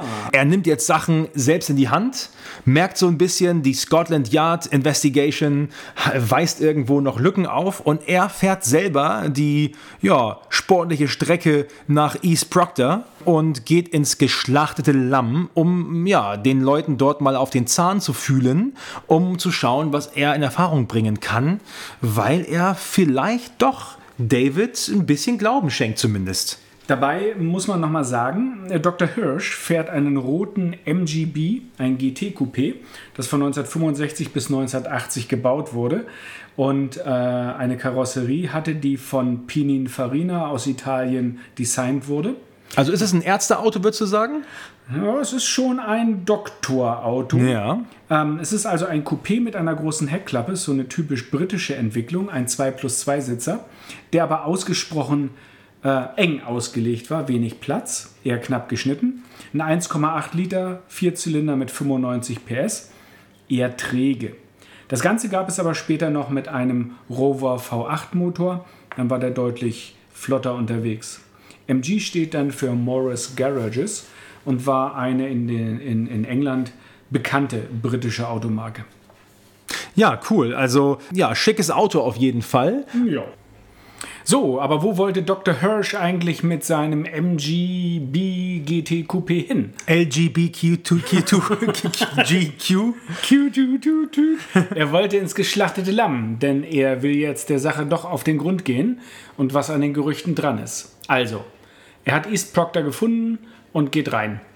Ähm, auch hier wieder, die Gespräche finden nicht so richtig freundlich statt. Ähm, er möchte gerne ein Campari Soda, aber im gut sortierten geschlachteten Lamm gibt es natürlich nur Guinness. Okay, er nimmt ein Guinness und er kommt gleich zur Sache. Er versucht dem Werwolf-Zwischenfall aufzuklären. Als er das Pentagramm entdeckt, fragt er, was das zu bedeuten habe. Aber die Wirtin meint nur, das wäre da schon seit 200 Jahren und hätte bisher jedem Versuch, es zu übermalen, widerstanden. Wie es bei faulem Fisch halt so ist, es kommt immer wieder zum Vorschein. Er versucht weiter Informationen be zu bekommen und erklärt, dass er Arzt sei und da er zufällig in der Nähe sei, wollte er der Geschichte nachgehen. Die Bewohner zeigen ihm aber die kalte Schulter und verweisen ihn aus dem Pub heraus. Ja, er fragt, ob er noch was zu essen bekommen kann, kriegt er aber auch nicht. Also die Gastfreundschaft der Einwohner von East Proctor ist wohl sprichwörtlich. Dr. Hirsch verlässt den Pub und auf dem Weg zum Auto begegnet er einem Mann, der vorher auch schon da gewesen ist. Und der warnt ihn, dass es ein großer Fehler war, David gehen zu lassen. Ja, das ist der Dartspieler, ne? Genau, es ist der Dartspieler. Etwas stimmt hier in der Nähe nicht. Es wird Grauenhaftes passieren. Es ist bald wieder Vollmond. Aber als er weitere Sachen erzählen will, kommt ein anderer Einwohner und verbietet ihm das Wort. Genau, es ist wieder Brian Glover, der im Original sagt, That's enough! That's enough! Und was bei Shakespeare funktioniert, funktioniert auch. Dr. Hirsch muss wieder von dannen fahren. Ja. Alex ist mittlerweile dann auch mal wieder bei sich zu Hause und macht sich auf den Weg zur Arbeit. Sie verabschiedet sich auf der Straße vor dem Haus vor ihrer Wohnung von David, der ein New York University T-Shirt trägt. Was sie noch nachts anhatte. Ah, vielleicht macht es ja der Geruch. und ähm, in dem Moment kommen zwei Kinder mit einem Hund vorbei und der kleine Hund bellt David zornig an. David meint nur, und hier kommt wieder die Synchronisation zum Tragen, grüß dich, Kollege Hund. ja, da hört mich auch richtig gut. Grüß dich, Kollege Hund. Natürlich, das, das ist auf dem Mist der deutschen Synchro gewachsen. ja. So, will in die Wohnung zurück, aber die, ha die Haustür ist zugefallen. Also versucht er durch das Fenster einzusteigen und dabei begegnet er einer Katze.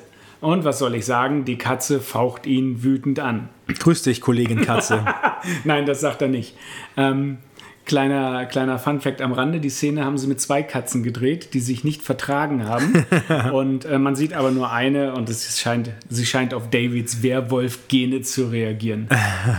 äh, David klettert dann durchs Fenster ähm, in die Wohnung zurück. Er schaut sich im Spiegel an und fletscht spielerisch die Zähne, ist sich aber vielleicht doch nicht so sicher. Er setzt sich vor den Fernseher.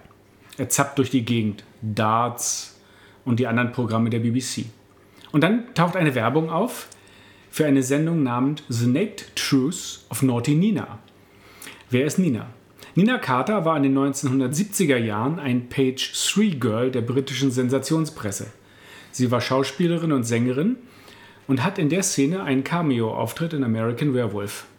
Cameo-Auftritte, wie sie Alfred Hitchcock zum, Hitchcock zum Beispiel in seinen Filmen immer wieder hatte oder auch ganz modern Quentin Tarantino sie immer wieder pflegt. Oder auch Landis in unserem oder Film. Oder auch John Landis am Ende in unserem Film. Zurück zur Handlung. Gelangweilt schaltet David den Fernseher ab und geht ins Bett. Wir hören plötzlich Bad Moon Rising von Creedence Clear, Clearwater Revival. David versucht zu schlafen, wälzt sich hin und her, er steht auf, geht zum Kühlschrank, hat aber keinen Hunger, er streift ruhelos durch die Wohnung, er setzt sich hin, er möchte aber auch nicht lesen und geht wieder raus. Er geht aber auch wieder rein. Kühlschrank auf, Kühlschrank zu, er läuft durch die Wohnung und steht, er findet keine Ruhe. Im Krankenhaus hingegen ist Alex wieder auf der Kinderstation. Bei Little Benjamin. mit, mit dem neinsagenden Benjamin zugange und fragt den kleinen Patienten, wie es ihm geht. Er sagt wieder Nein. sie ist aber immer liebevoll und bemüht sich um ihn. Während sie das tut, schweift der Kamerablick aus dem Fenster auf den Vollmond. Wieder zurück im Wohnzimmer von Alex. David versucht zu lesen. Es klappt nicht. Plötzlich hat er ganz, ganz starke Kopfschmerzen. Er meint zu verbrennen. Er reißt sich die Kleider vom Leib. Er schwitzt. Er blickt auf seine Hand, die sich in diesem Moment zu einer Wolfskralle verformt. Er fällt auf die Knie, ruft um Hilfe. Man sieht Haare aus seinem Rücken sprießen, sein Rückgrat verformt sich, der Schädel wird wolfsförmig, er schreit. Er fällt auf dem Rücken und wir werden Zeuge der Metamorphose zum Werwolf. Und das alles wirklich rein maskenbildnerisch und ohne CGI-Effekte. Und das Schöne ist, im Hintergrund läuft ganz entspannt Sam Cooks Version von Blue Moon und man hört die Knochen knacken, die Ja. Haut, die sich stretcht, Genau. die Wirbelsäule, die sich rund macht auf einmal. Ja, sein Kiefer, wie er sich verformt, die Geräusche sind echt krass. Und ich finde es auch total cool, dass es so authentisch gemacht ist, dass, dass, dass David wirklich das Gesicht vor Schmerz verzerrt und schreit, weil das muss sich einfach unglaublich schmerzhaft anfühlen, wenn plötzlich deine sich deine Knochen verlängern, Ja. und sich dein Rückgrat verformt und wenn dein Kiefer plötzlich um, um zwei Handbreit länger, Alter, Total. Und aus, deiner, aus den Fingerkuppen neue, neue ähm, Nägel Krallen, schießen. Ja. Krallen herausspringen. Oh. Wahnsinn. Also so gut gemacht. Ja, Und das ist auch eine lange Szene, ne? das ist eine lange Szene und alles bei voller Beleuchtung. Ja. Keine Schatten, kein Nix. Und hier ist der Moment, was ich damals in der Bravo gelesen hatte, Ja. als David auf dem Rücken liegt. Da ist praktisch nur sein Kopf und seine Hände sind in der Wolfs, Werwolfsverformungsmaske Ja. oberhalb des Teppichs. Ja. Und sein Körper steckt in einem Raum darunter praktisch fest Richtig. ähm, damit das gedreht werden konnte. Und das ist eine Szene, wo das Wohnzimmer von Alex tatsächlich im Studio nachgebaut wurde. Ja, und John Dennis hat auch ähm, im Nachhinein gesagt, vielleicht wäre es sinnvoll gewesen, die Szene so ein bisschen abzukürzen. Vielleicht war es doch ein bisschen zu lang, aber er fand das alles so faszinierend, diese Make-up-Effekte, diese Special Effects, weswegen er das nicht kürzen wollte. Und da muss ich ein bisschen an, an die Kultfilmkumpel denken, denn wir wollten auch ein bisschen kürzer werden, Ja, wir teilweise. schaffen das auch nicht. Und haben uns gedacht, nein, das ist alles so interessant und so spannend. Wir kürzen hier gar nichts weg. Funktioniert noch nicht. Vielleicht in der zwölften Folge mal schauen, ob wir die unter anderthalb Stunden kriegen. ah, ich glaube nicht dran. Wir sind auf jeden Fall zurück und ähm, plötzlich es, sind wir nicht mehr im Wohnzimmer, sondern wir befinden uns jetzt in London.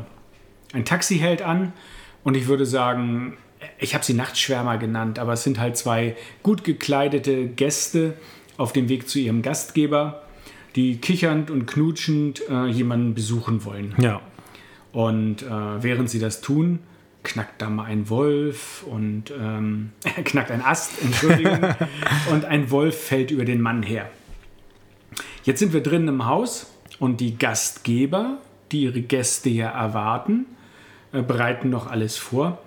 Und die Frau des Hauses steht am Fenster und sagt, ich glaube, Rowdies sind wieder draußen im ja, Park immer diese Rowdies. als sie die Geräusche hört. Ähm, und damit sind dann gerne auch die Punks gemeint, ähm, die damals dann in den 80er Jahren die äh, Szenen da, da äh, unsicher gemacht haben. Ja. So, aber mehr erfahren wir zu- an der Stelle nicht. Wir befinden uns wieder im Krankenhaus und Dr. Hirsch kommt atemlos ins Schwesternzimmer und fragt, ob Schwester Price heute Dienst hat und ob etwas über den Verbleib des jungen Amerikaners bekannt war. Jetzt sind wir wieder bei den Gastgebern äh, zu Hause und die suchen jetzt natürlich so langsam nach ihren Gästen. Und der Herr des Hauses tritt mit seinem Drink in der Hand voll britischem Understatement in den nächtlichen Garten heraus und schaut mal nach, was da so los ist. Dr. Hirsch ist auch noch unterwegs und er will jetzt von Alex wissen, ob sie weiß, wo David ist. Der Gastgeber hingegen stolpert jetzt mit seinem Glas im Dunkeln über einen abgerissenen Arm, der blutend im Unterholz liegt. Und schnell wieder haben wir einen Umschnitt. Das Telefon klingelt bei Alex im Wohnzimmer und das Gespräch zwischen Dr. Hirsch und Alex. Er erklärt ihr, dass er gewisse Auffälligkeiten hat und das Ergebnis seiner in Anführungsstrichen Ermittlungen. Die ganze Gemeinde in East Proctor verschweigt etwas. Er spricht von einer Massenneurose und überlegt die Theorie der Verwandlung und der Folgen. Er ruft jetzt die Polizei an. Und wieder erfolgt ein Umschnitt, eine neue Szene. Ein paar Obdachlose vor einem brennenden Ölfass, im Hintergrund malerisch die Tower Bridge. So ein bisschen wie bei uns im Bild steht, nur ohne, nur ohne Brücke. Ohne Tower Bridge. Ja. Es ist kalt, es ist dunkel. Die Obdachlosen haben Hunde. Die Hunde sind beunruhigt und es erschallt Wolfsgeheul. Ein Werwolf geht um. Und das Schreien der Obdachlosen, die vom Werwolf zerrissen werden, geht im Quietschen der Londoner U-Bahn unter. Ja, und dann kommt auch, jetzt kommt auch wirklich eine der coolsten Szenen des Films, oder? Ja, total. Aber hier arbeitet Landis auch mit den Schreckeffekten. Das Ja. heißt, die Schreie gehen in das schreiende Quietschen der U-Bahn über. Ähm, total cool. Wir werden Zeuge, wie ein U-Bahn-Zug einfährt, ein Mann aussteigt und sich eine Schachtel Kaugummi zieht. Die Bahn fährt wieder und er bleibt alleine im leeren Bahnhof zurück. Aus dem Tunnel erscheint Wolfsgeheul. Der Mann meint jetzt, er will Anzeige wegen groben Unfuges erstatten, weil ja, wer, wer, wer heult denn da so frech im Tunnel? Ja. Er nimmt die Rolltreppe und fährt nach oben. Ist aber beunruhigt und sieht sich immer wieder um. Und aus der Sicht eines Wolfes laufen wir ihm nach. Der Mann flüchtet durch die engen Tunnel, er rutscht aus, er läuft weiter, er verliert seinen Schirm. Na, wir sind ja schließlich in London, da hat man einen Schirm dabei. Ja. Er stürzt auf eine weitere Rolltreppe. Sein Koffer öffnet sich, die ganzen Akten fallen umher. Und jetzt sehen wir aus seiner Perspektive, wie ein Wolf in voller Größe auf ihn zuschreitet. Und der Wolf zerfleischt ihn. Das Gebrüll geht in Löwengebrüll und das Trompeten von Elefanten im Londoner Zoo über. Eine Sekunde noch ganz kurz zurück zu der Szene von eben. Der Anzugträger, der an dieser U-Bahn-Station Tottenham Court dann äh, angegriffen wird. Wie, wie hast du die Szene empfunden? Ähm, also ich finde sie mit am allerbeeindruckendsten in dem ganzen Film, wo man zum ersten Mal von oben Hm. den Werwolf sozusagen ins Bild reincreepen sieht. Ja, vierbeinig in seiner Vierbeinig ganzen in seiner Länge, ganzen ne? Länge. Ja. Das fand ich schon ziemlich, ziemlich geil. Ja, und was ich vor allen Dingen ziemlich cool finde, ist dieses Klaustrophobische, Ja. die U-Bahn, die Tunnel, die ihn jetzt ja einengen, die ihm praktisch die Fluchtwege auch verwehren. Er muss Ja. über Gitter klettern, das heißt in seiner Panik ähm, diese unendlichen Tunnel auch. Es ist ja nicht so, dass er nach fünf Stufen jetzt an der frischen Luft ist, Ja. sondern er rennt da von einem Tunnel durch den anderen, von einer Rolltreppe zur anderen. Also das ist schon irre. Ja, das sind einfach diese, diese super tiefen Underground-Gänge Genau. ähm, der U-Bahn in London, äh, die man ja auch ähm, während des Zweiten Weltkrieges genutzt hat, um Mhm. sich dort zu verstecken. Das wäre ja hier in Hamburg undenkbar. Da wäre ich in der Horner Rennbahn aber ziemlich schnell ausgebombt gewesen. Ja, obwohl unterm, Mit acht Metern Tiefe. obwohl unterm Hauptbahnhof gibt es ja so. Stimmt, da schon, aber ich meine jetzt die ganz normalen, da sind ja fast alle U-Bahn-Stationen so unglaublich Ja. tief. Und das war auch eine Szene, die mich, die mich beeindruckt hat als, als, als junger Mensch, beziehungsweise mir auch ganz schön Angst gemacht hat, Mhm. diesen Wolf am Ende zu sehen. Ja, also das ist wirklich cooler Moment, Ja. wirklich. Und nett ist hier auch am Rande, dass da hängen ja total viele Werbeplakate in diesen Tunneln. Ja. Die sind ja gepflastert. Richtig? Und am Anfang der Szene sieht man eine, ein Werbeplakat für eine Non-Stop-Orgy der Birds of Love in einem Film, der heißt See You Next Wednesday, der in einem Pornokino am Piccadilly Circus gezeigt wird. Warum erzähle ich das Ganze? Warum ist dieses Werbeplakat so spannend? Weil genau dieser Film und dieses Kino in einer der nächsten Szenen eine ganz wichtige Rolle spielt. Richtig. Und ich finde es voll krassen Scheiß, wenn in den Filmen die eigenen Themen wieder aufgenommen werden. Ja. Und wenn da Werbung für irgendwas gemacht wird, was völlig fiktiv ist, aber im Film eine Rolle spielt. Ja, See You Next Wednesday ähm, ist ein, ein Zitat aus ähm, Kubricks A Space Odyssey 2001. 2001. Das ist wohl irgendwie ein Satz, der dort fällt, den einer der Astronauten noch von einer Nachricht von seinem Vater bekommt, der im letzten Satz sagt, See you next Wednesday. Und das hat John Dennis übernommen und nutzt es in jedem seiner Filme, gibt es ein See you next Wednesday und einen kleinen Wink in die Richtung sozusagen. Und in diesem Fall ist es eine Non-Stop-Porno-Orgie. Ja. Von den Birds of Love, von denen wir bestimmt noch viel, viel hören werden. Oh, bestimmt. Total talentiert übrigens, die Ja. ganze Gang. ja. Ja, was hatte ich gesagt? Ich hatte gesagt, wir hören plötzlich Löwengebrüll und das Trompeten von Elefanten im Londoner Zoo. Wir sehen Tiere, die unruhig hin und her rennen und plötzlich in einem Wolfsgehege einen nackten Mann liegen. David. David liegt im Stroh und kommt langsam wieder zu sich. Passenderweise eben im Wolfsgehege. Und die Wölfe begegnen ihm freundlich. Aber ihm gefällt das Ganze nicht. Es ist ihm, es ist ihm äh, un, unheimlich. Er klettert aus dem Käfig. Währenddessen telefoniert Alex in ihrer Wohnung mit Dr. Hirsch, weil David ja nicht nach Hause gekommen ist. David ist nun in der Situation, nackt im Londoner Zoo bei Tageslicht zu sein und hüpft nackt von Hecke zu Hecke, von Baum zu Baum durch den Zoo. Wobei er dann nach einer britischen Dame begegnet, sich bei ihr aber formvollendet entschuldigt und gleich weiterläuft. Ja. Sie schaut ein wenig britisch erstaunt, aber in London scheint sowas relativ normal zu sein. Wir sehen einen kleinen Jungen, der mit Ballons vor einem Käfig steht und sich die Tiere anschaut. Und plötzlich hört der Junge aus dem, einem Busch heraus eine Stimme. Die Stimme sagt, ich bin der große grüne Steinbeißer, der die Ballons klaut. Komm aus dem Busch, nimm die Ballons und man sieht, wie David in Richtung Ausgang flitzt. Vorher will er ihm eigentlich noch für zwei Pfund die Ballons verkaufen, klaut sie ihm aber. Der Junge hingegen geht zu seiner Mutter, die auch an einem Gehege steht und die Tiere beobachtet, und erzählt ihr, dass ein großer grüner Steinbeißer seine Ballons gestohlen hätte. Und im Original war es der ein nackter Amerikaner, der ihm die Sachen gestohlen hat. Verdammte Hacke, die haben schon wieder gelogen. Das ist schon wieder, ich weiß nicht, woher der Steinbeißer kommt man auf kommt. den grünen Ich, ich, ich Steinbeißer? weiß es nicht. Ist es Wieso so- ist der grün? Wieso ist er ein so Steinbeißer? abgefahren? Also ganz ehrlich, die haben irgendwas gesoffen oder Ja. geraucht und oder Also wenn es der Pink Purple Eater gewesen wäre, dann hätte ich es vielleicht noch verstanden. Aber der Ah, Steinbeißer... der Steinbeißer. naja, nun, da war er halt. Aber, aber ja, so, so geht es dann auch ungefähr weiter. Er macht sich auf den Weg nach Hause in die, in die Wohnung und wir schneiden nochmal in der nächsten Szene direkt zurück in die Wohnung zu Alex, die sich mittlerweile auch echt Sorgen macht. Und ja, auch der, der Arzt ist nochmal zu sehen, der eine Zeitung kauft.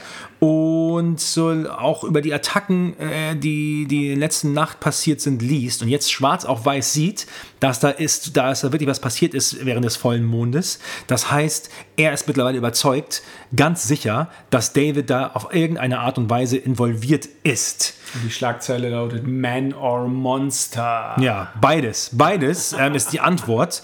In der nächsten Szene ist äh, David ähm, ganz britisch zu sehen, wie er sich einreiht in die Warteschlange an der Bushaltestelle. Eine ganz britische Sache, die die Amerikaner nicht machen. Die stellen sich nicht dort irgendwie in eine Queue, wie die Briten sagen. Aber die Engländer machen das auf jeden Fall. Die warten da ganz brav und ähm, wer zuerst kommt, darf auch zuerst einsteigen. Das machen wir hier eigentlich auch nicht. Bei uns hört man nur erst aussteigen lassen. Das ist alles, was man hier hört. Und da spielt John Landis wieder so ein bisschen mit, mit Vorurteilen und Klischees. Und das macht er auch gut. Natürlich ist es ein bisschen over the top, aber letzten Endes war es ja so, und ist es auch so. Und es ist für die Amerikaner äh, ja ein riesengroßer Kontrast und es ist einfach gut zu sehen und irgendwo auch ein Dokument seiner Zeit. Deswegen finde ich diese kleinen Spielereien immer ganz witzig in diesem Film. Hier auch wieder an der Bushaltestelle. David hat da übrigens dann von irgendwo sich einen roten Damenmantel besorgt mit schwarzem Fellkragen. Ja. Ist ansonsten aber immer noch nackt. Ja. Aber es fällt in London gar nicht wirklich groß auf. Nö, nö. Also die waren da mit Sicherheit auch schon irgendwie einen Schritt voraus, was diese ganzen verrückten Sachen angeht. genau. Da gab es ein bisschen, da gab es ein bisschen mehr. Verrückte Ja. als, als vielleicht hier in, im, im, im bürgerlichen Hamburg oder sowas zu der Zeit. Und David kehrt nun zur Wohnung von Alex zurück. Er lässt verlauten, dass er einen Filmriss hatte. Und die beiden sind da ehrlich gesagt ziemlich cool, was es angeht. Also irgendwie so, ja gut, du warst die ganze Nacht nicht da. Du hast jetzt einen komischen Mantel an, sieht gut aus an dir das Ding. Haha, witzig. Gut, sprechen wir mal nicht darüber, dass du vorher erwähnt hast, dass du eventuell ein Werwolf wirst und so. Da wird irgendwie gar nicht mehr drüber gesprochen. Das finde ich ein bisschen komisch, ehrlich gesagt. Da ist für mich eine kleine Schwäche, wo ich mir gedacht habe, also eigentlich, eigentlich, gerade für diese beiden frisch Verliebten, müsste das eine Sache gewesen sein, über die man länger spricht. Aber es gibt einen, der sich Sorgen macht, und das ist Dr. Hirsch, der jetzt anruft und sagt, ab sofort ins Krankenhaus, kommt beide sofort. Hast du Zeitung gelesen oder hast du im Fernsehen mal geschaut, was los ist? Nö, hat sie nicht. Aber David ist total aufgekratzt. Ja. Der ist also wie, der steht richtig unter Strom, aber, aber positiv. Ja. Der will sofort mit, mit Alex ins Bett, der fängt schon wieder an, mit ihr rumzufummeln. Richtig. Während sie noch versucht, mit Dr. Hirsch zu telefonieren. Ja. Und Dr. Hirsch bringt beide praktisch dazu, jetzt möglichst schnell ins Krankenhaus zu kommen, Ja. damit er David untersuchen kann. Ja, er fühlt sich wirklich wie neu geboren. Er hat neue Ja. Energie und ähm, er hat ja auch gerade gut gegessen, kann man sagen. Er fühlt sich wie ein Athlet nach dem Training. Ja. Also er ist so richtig. Er hat gut gegessen, so, so. Ja, die beiden bestellen sich ein Taxi und beziehungsweise halten ein Taxi auf der Straße an. Und dort erfährt dann David vom Fahrer von den Attacken von letzter Nacht. Und das ist der Moment, wo er realisiert, dass er es gewesen ist. Der Fahrer erzählt nämlich von den Parallelen zu den alten Jack the Ripper Morden und es hätte nachts sechs Morde in sechs verschiedenen Londoner Stadtteilen gegeben. Die Opfer wären völlig verstümmelt gewesen. Er sagt, die Kameraden sahen aus, als ob sie aus der Häckselmaschine kommen. da Das muss ein Irrer mit Riesenkräften sein. David hält daraufhin das Taxi an, steigt aus und läuft einfach blindlings los. Alex hinterher. Ja, und da befinden sie sich schon direkt am Trafalgar Square. Natürlich auch wieder eine ikonische Londoner Landscape. Total. Erkennbar für alle Amerikaner. Und äh, hier für mich eine der. Hier, hier kommt die Synchro wirklich sowas von gut durch. Das kann man sich gar nicht vorstellen. Er spricht hier einen Polizisten an und sein Plan ist es. Nein, das sind wir doch gar nicht. Entschuldige Doch, doch, da bitte. sind wir. Doch, Gab es die Telefonzellenszene nicht noch irgendwie vorher? nee, die kommt später. Kommt später, alles klar. Ja, er spricht hier einen Bobby an, einen Londoner Polizisten, und versucht letzten Endes alles, Um festgenommen um zu festgenommen zu werden. Prinz Charles ist schwul und was, die, die Queen ist ein Mann und solche Sachen und beleidigt den Polizisten auf übelste. Und hier mussten sowohl meine Frau als auch ich wirklich, wirklich, wirklich sehr gut lachen, weil Jenny Agatha, aka Alex, versucht ihn ein bisschen zu beruhigen und versucht zu, aufzuklären, dass er gerade nicht bei Sinnen ist und dass er bitte nicht verhaften soll. Der Polizist reagiert ja sowieso relativ cool und geht da gar nicht drauf ein. Das ist ihm cool. Der ist das völlig gewöhnt, so irgendwie behandelt zu werden und nimmt das gar nicht ernst. Ja. Und Und, und Alex versucht sich dann wieder irgendwie an, an ähm, David ranzudrängen, will ihn dort wegziehen. Und er sagt, ich kenne die Frau nicht. Und dann sagt er in einem Satz, wer ist die Fotze hier? Und da brach bei mir dann schallendes Gelächter aus, weil ich habe das nicht so in Erinnerung gehabt, dass, dass er allen Ernstes zu, zu Alex sagt, wer ist die Fotze hier? Und dann sagt er auch noch, Winston Churchill ist ein großer Eimer Scheiße. das ist auch also er richtig dreht gut. volle Lotte auf, aber er wird einfach nicht von den Polizisten festgenommen. Nein. Und diese, diese, dieser Satz, wer denn wohl hier diese Fotze sei, das ist im Original, who is this person? Ja, Aber die Deutschen machen daraus was völlig anderes. Warum zum Henker sollte er die Frau, die er liebt, Ja. auf einmal als Fotze betiteln? Überhaupt Das macht überhaupt keinen Sinn in dem Moment.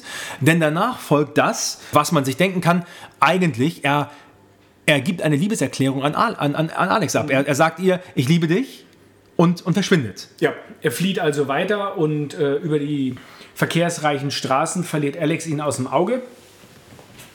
Und David ist erstmal verschwunden.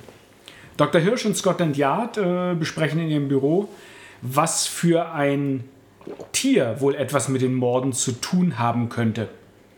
Man kommt überein, dass David gefunden werden muss, bevor die Nacht hereinbricht. Er, David hat zwar versucht, verhaftet zu werden, er sucht aber nur Hilfe. Für Scotland Yard gibt es keine Verbindung zwischen David und den Morden bisher. David finden wir in einer Telefonzelle stehend wieder, wie er versucht, sich mit einem Schweizer Taschenmesser die Pulsadern zu öffnen, was aber nicht gelingt. Ja, das ist auch echt eine herzzerreißende Szene. Nein, also wirklich, ich finde, es ist auch schauspielerisch gut gemacht von David Norton. Er hat jetzt in diesem Moment realisiert, er ist der Werwolf. Und er kann nichts dagegen Er tun. kann nichts dagegen tun. Früher oder später wird er sterben und muss sich wahrscheinlich selbst umbringen und versucht es auch. Und was macht er? Er ist in London, er hat seine Eltern nicht gesehen, seine Geschwister nicht gesehen und er ruft jetzt zu Hause an, kommt auch durch, aber er, nur seine kleine Schwester geht ran und die Eltern sind gar nicht da. Und ja, er hat sozusagen hier gerade die letzte Chance, sich zu verabschieden und tut dies auch. Und, und das zeigt einfach nur noch mal, was für ein tragischer Held David eigentlich ist. Eigentlich ist es wirklich gemein, dass er so leiden muss. Er hat einen coolen Trip geplant nach Europa mit seinem Ja, besten Kumpel. alles war schön. Alles war wunderbar. Er verliebt sich, Er, er lernt noch die richtige Frau ja, zu lieben. genau. Ja. Na, nach, diesem, nach dieser Tragödie eigentlich seinen besten Freund verliert, hat er noch mal wieder so einen, so, einen, so einen Moment, wo es eigentlich wieder gut gehen könnte, Ja. weil er verliebt sich in die perfekte Ja. Frau. Und, und auch das kann er nicht haben. Auch das ist ihm nicht gegönnt. Und das zeigt diese Szene nochmal, die warum auch immer, ähm, ich weiß nicht, warum du das weißt, aber ob du das weißt, aber im, auch in der deutschen Synchro ist diese Szene auf Englisch. Die war nicht Mhm. auf Deutsch. Also die ist dazu geschnitten worden nochmal, als würde sie fehlen in der deutschen Erklärung, Synchro oder ja. sowas. Ja, also auf jeden Fall ist es eine tolle Szene, die nochmal die noch mal zeigt, die einfach passt zu dem Film, die dazugehört und die auch nochmal zeigt, was für ein tragischer Moment oder was für tragische Sachen sich hier gerade abspielen. David ist auf jeden Fall jetzt am Piccadilly Circus. Ja. Und nachdem das auch mit dem Pulsadern öffnen nicht geklappt hat, schaut er, schaut er über die Straße und sieht dort in einem Eingang zu einem Pornokino, in dem ein Film namens See You Next Wednesday läuft, sieht er Jack stehen. Jack, der noch ein wenig mehr verrottet ist und der eigentlich mehr oder weniger gesichtsmäßig nur noch aus einem lächelnden Totenschädel besteht, geht ins Pornokino. David hinterher. Und sie treffen sich drin, während der, ein, Pornofilm in der Vorstellung läuft. Fünf Männer sitzen gelangweilt im Kinosaal und David setzt sich neben Jack. Witzig ist zu sehen, dass die im Hintergrund laufende Pornofilmszene für diesen Film extra gedreht wurde. Das heißt, auch hier hat in der Hauptrolle Lindsay Drew, die auch schon mal als Page 3 Girl in der britischen äh, Zeitungspresse bekannt war, äh, eine Rolle. Und tatsächlich hat die später auch eine naja, sagen wir mal, bemerkenswerte Pornokarriere hingelegt. Also die ist tatsächlich dabei geblieben. Rein visuell muss ich sagen, zu Recht. ja, okay.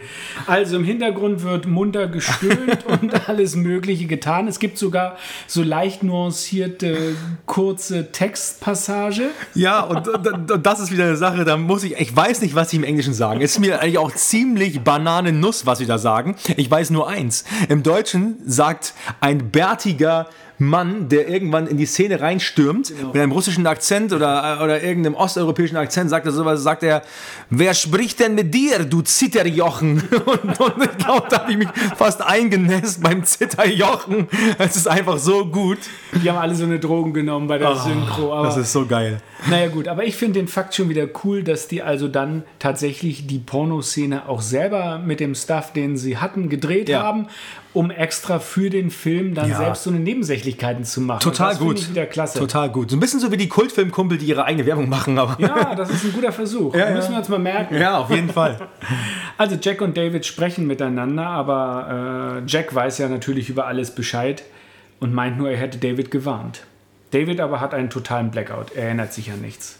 Jetzt stellt David, äh, stellt Jack David den toten Mr. Bingsley vor den einen der Menschen, die David letzte Nacht getötet hat, nämlich den aus der U-Bahn-Haltestelle. Und Mr. Bingsley erzählt, dass David seine Frau zur Witwe und auch seine Kinder praktisch zu Waisen gemacht hat und dass er nun auch einer der lebenden Toten ist, die natürlich nicht sterben können, bis der Werwolf nicht sich selbst getötet hat. Und weitere Menschen die Jack umgebracht hat, wie die beiden Nachtschwärmer, Henry Berman und seine Verlobte, Judy Browns, stellen sich ihm lächelnd vor, ebenso die drei toten Obdachlosen von der Tower Bridge. Alle sind sie untot und David muss sich umbringen. Und nun machen diese untoten Menschen Vorschläge, wie David sich doch am besten bitte umbringen soll. Ja, das ist top. Er möge sich erhängen. Nee, erhängen ist irgendwie doof, das ist so schmerzhaft. Dann soll er sich erschießen. Ja, erschießen geht auch. Ja, am besten mit dem Gewehr im Mund. Und ähm, was für Vorschläge sie ihm alle machen. Ja. Also eine sehr skurrile Szene, wo also tote Menschen David nahelegen, dass er möglichst schnell von seinem Ableben Gebrauch machen soll und wie man das am besten tut. Äh, Sehr hilfreich. Ist, Jack ist übrigens in der Szene schon so verrottet, dass er eben praktisch nur sein Totenschädel ist. Ja. Und Fun Fact am Rande: Das Ganze wurde tatsächlich mit einer Maske gedreht. Ja. Das heißt, der Schauspieler von Jack saß in der Reihe dahinter, diesmal im Dunkeln des Kinos und hat die Maske praktisch und seine Hände dann ferngesteuert bedient weil der Totenschädel wäre dann doch etwas zu viel gewesen, um ihn als Maske auf den Schauspieler aufzubringen. Dazu bräuchte man wahrscheinlich CGI von heute. Ja, heute wird es funktionieren.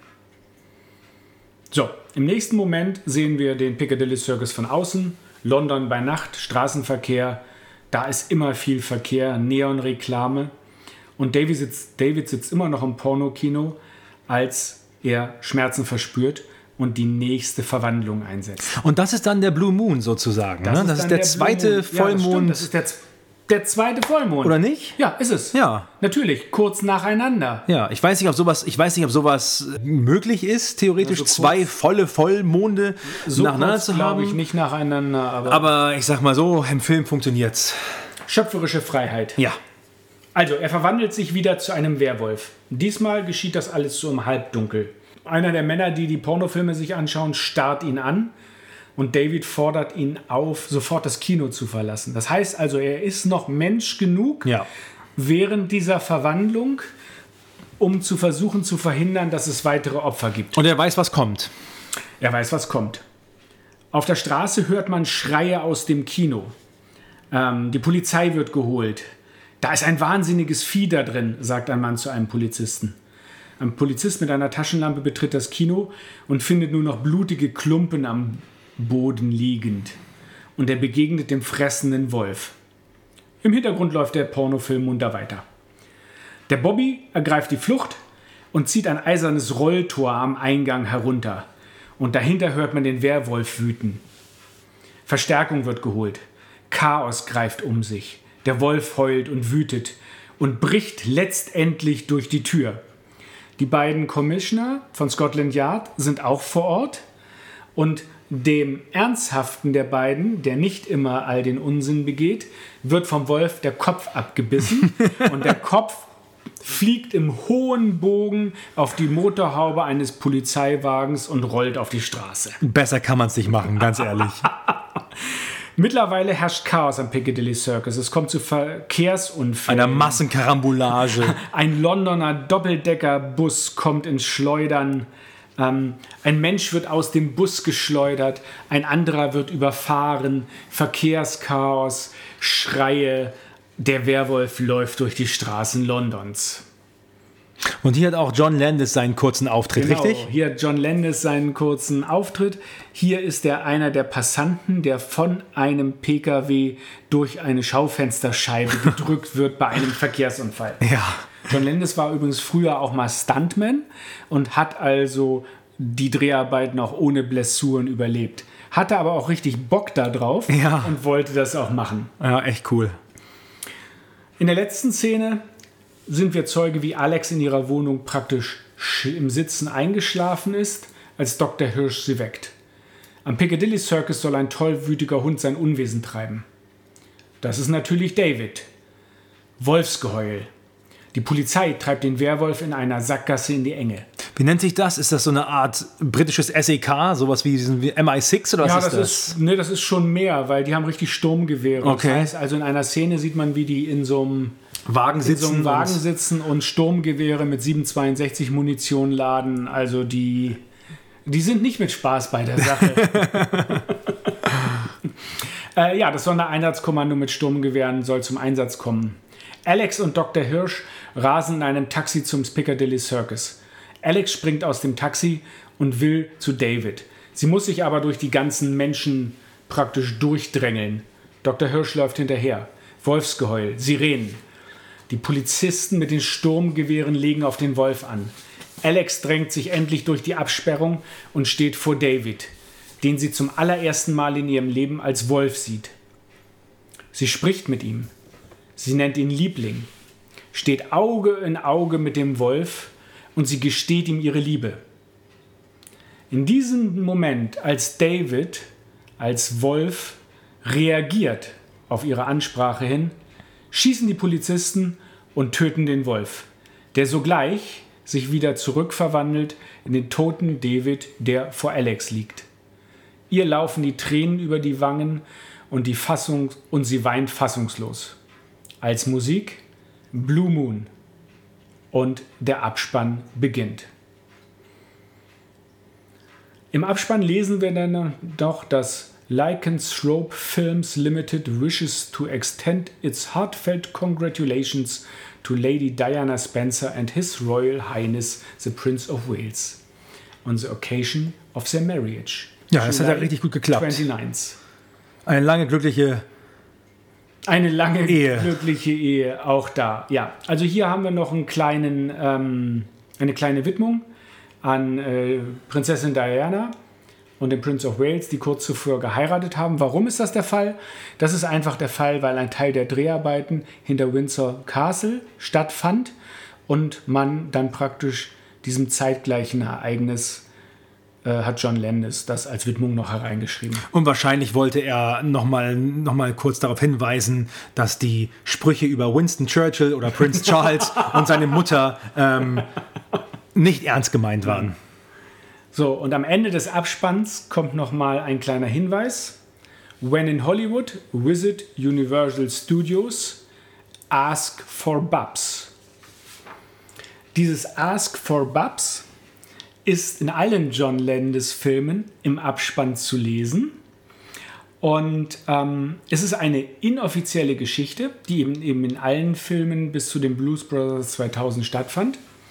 Und Besucher der Universal Studios in den USA haben berichtet, wenn sie tatsächlich nach Babs gefragt haben während ihres Besuches, dann wurden sie dafür gelobt, dass sie so aufmerksame Beobachter sind und haben ein T-Shirt der Universal Studios als Gimmick geschenkt bekommen. Oh, cool. Das ist geil. Das habe ich nicht gelesen in meiner Recherche. Das ist ein Fakt von Fakten, Frank, den ich nicht kannte. Sehr schön, sehr geil. Schön zum Schluss. Auch eine coole Idee. Ja, richtig gut. Und Klasse. damit endet der Film.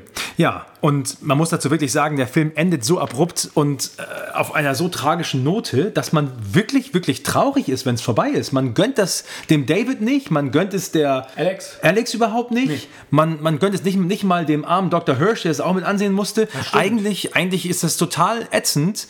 Man gönnt es niemandem und ähm, es ist am Ende ein, ein obwohl so viele witzige Momente da waren und dank der deutschen Synchro noch mehr witzige Momente da waren, ist es dann doch ein extrem tragisches, trauriges Ende.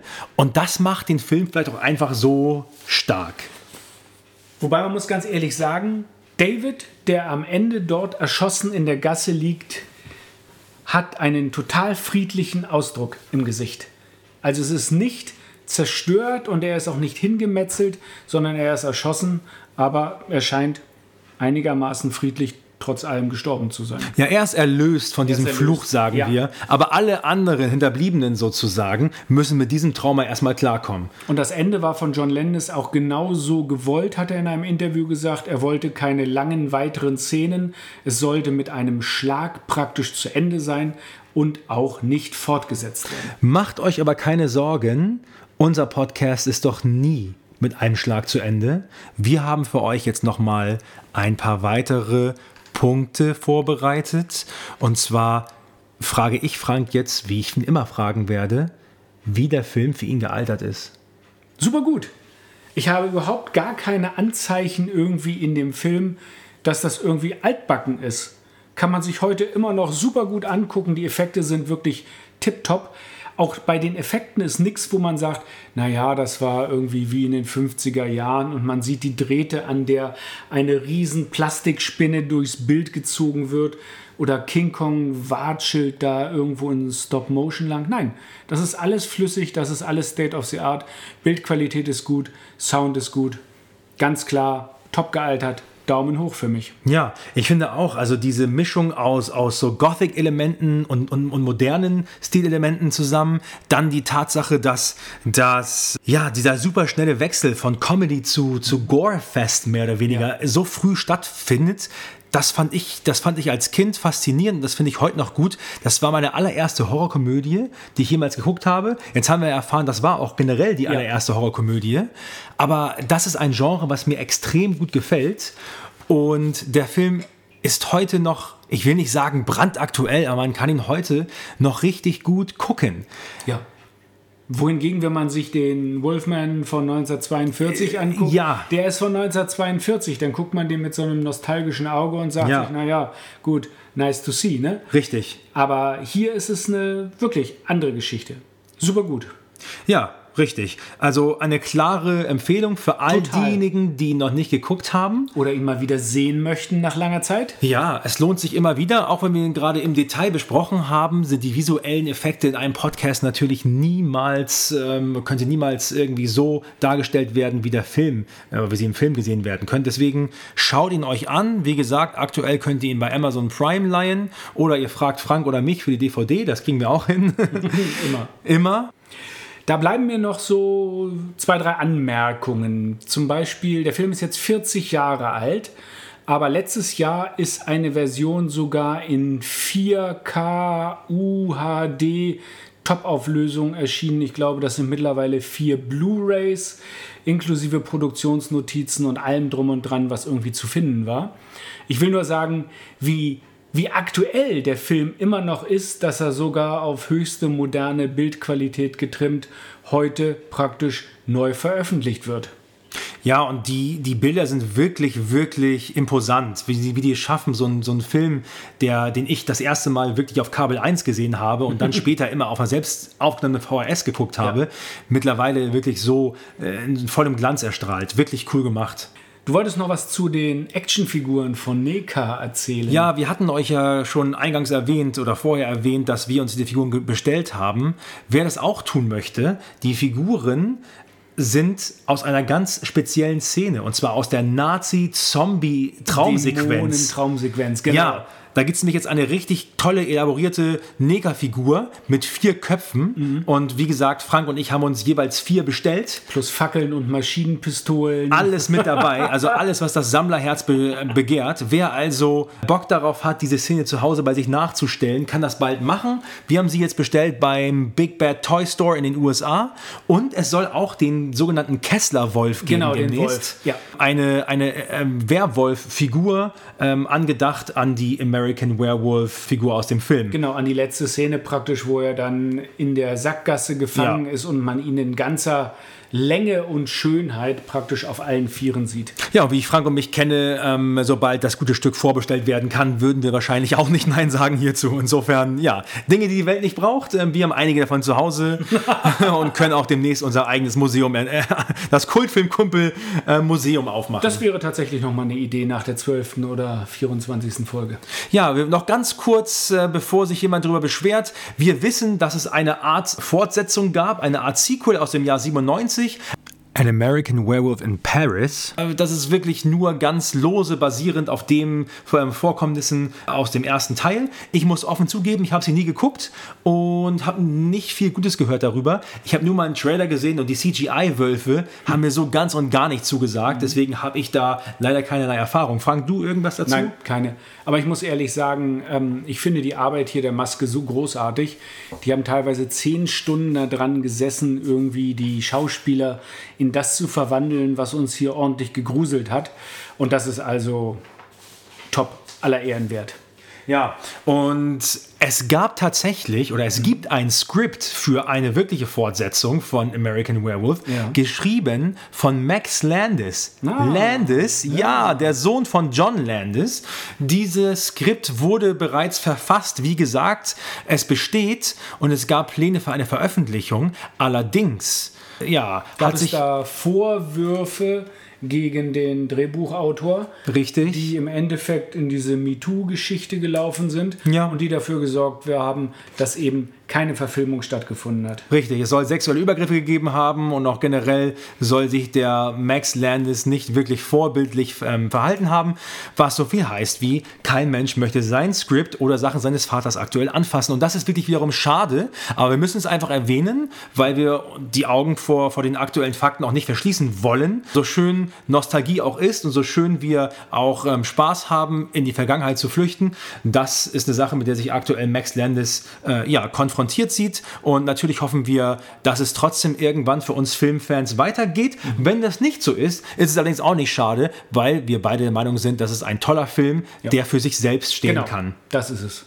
Ja. Und das, was als nächstes kommt, ist ein weiteres spannendes Segment bei uns. Und zwar würfeln wir jetzt den Film für die nächste Episode aus. So, ich sehe schon Frank, der sich gerade eben den Würfelbecher gegriffen hat. In den Augen, die Augen leuchten. Oh, ich bin gespannt. Sie leuchten vor Vorfreude auf die nächste Episode. Frank, do us the honors.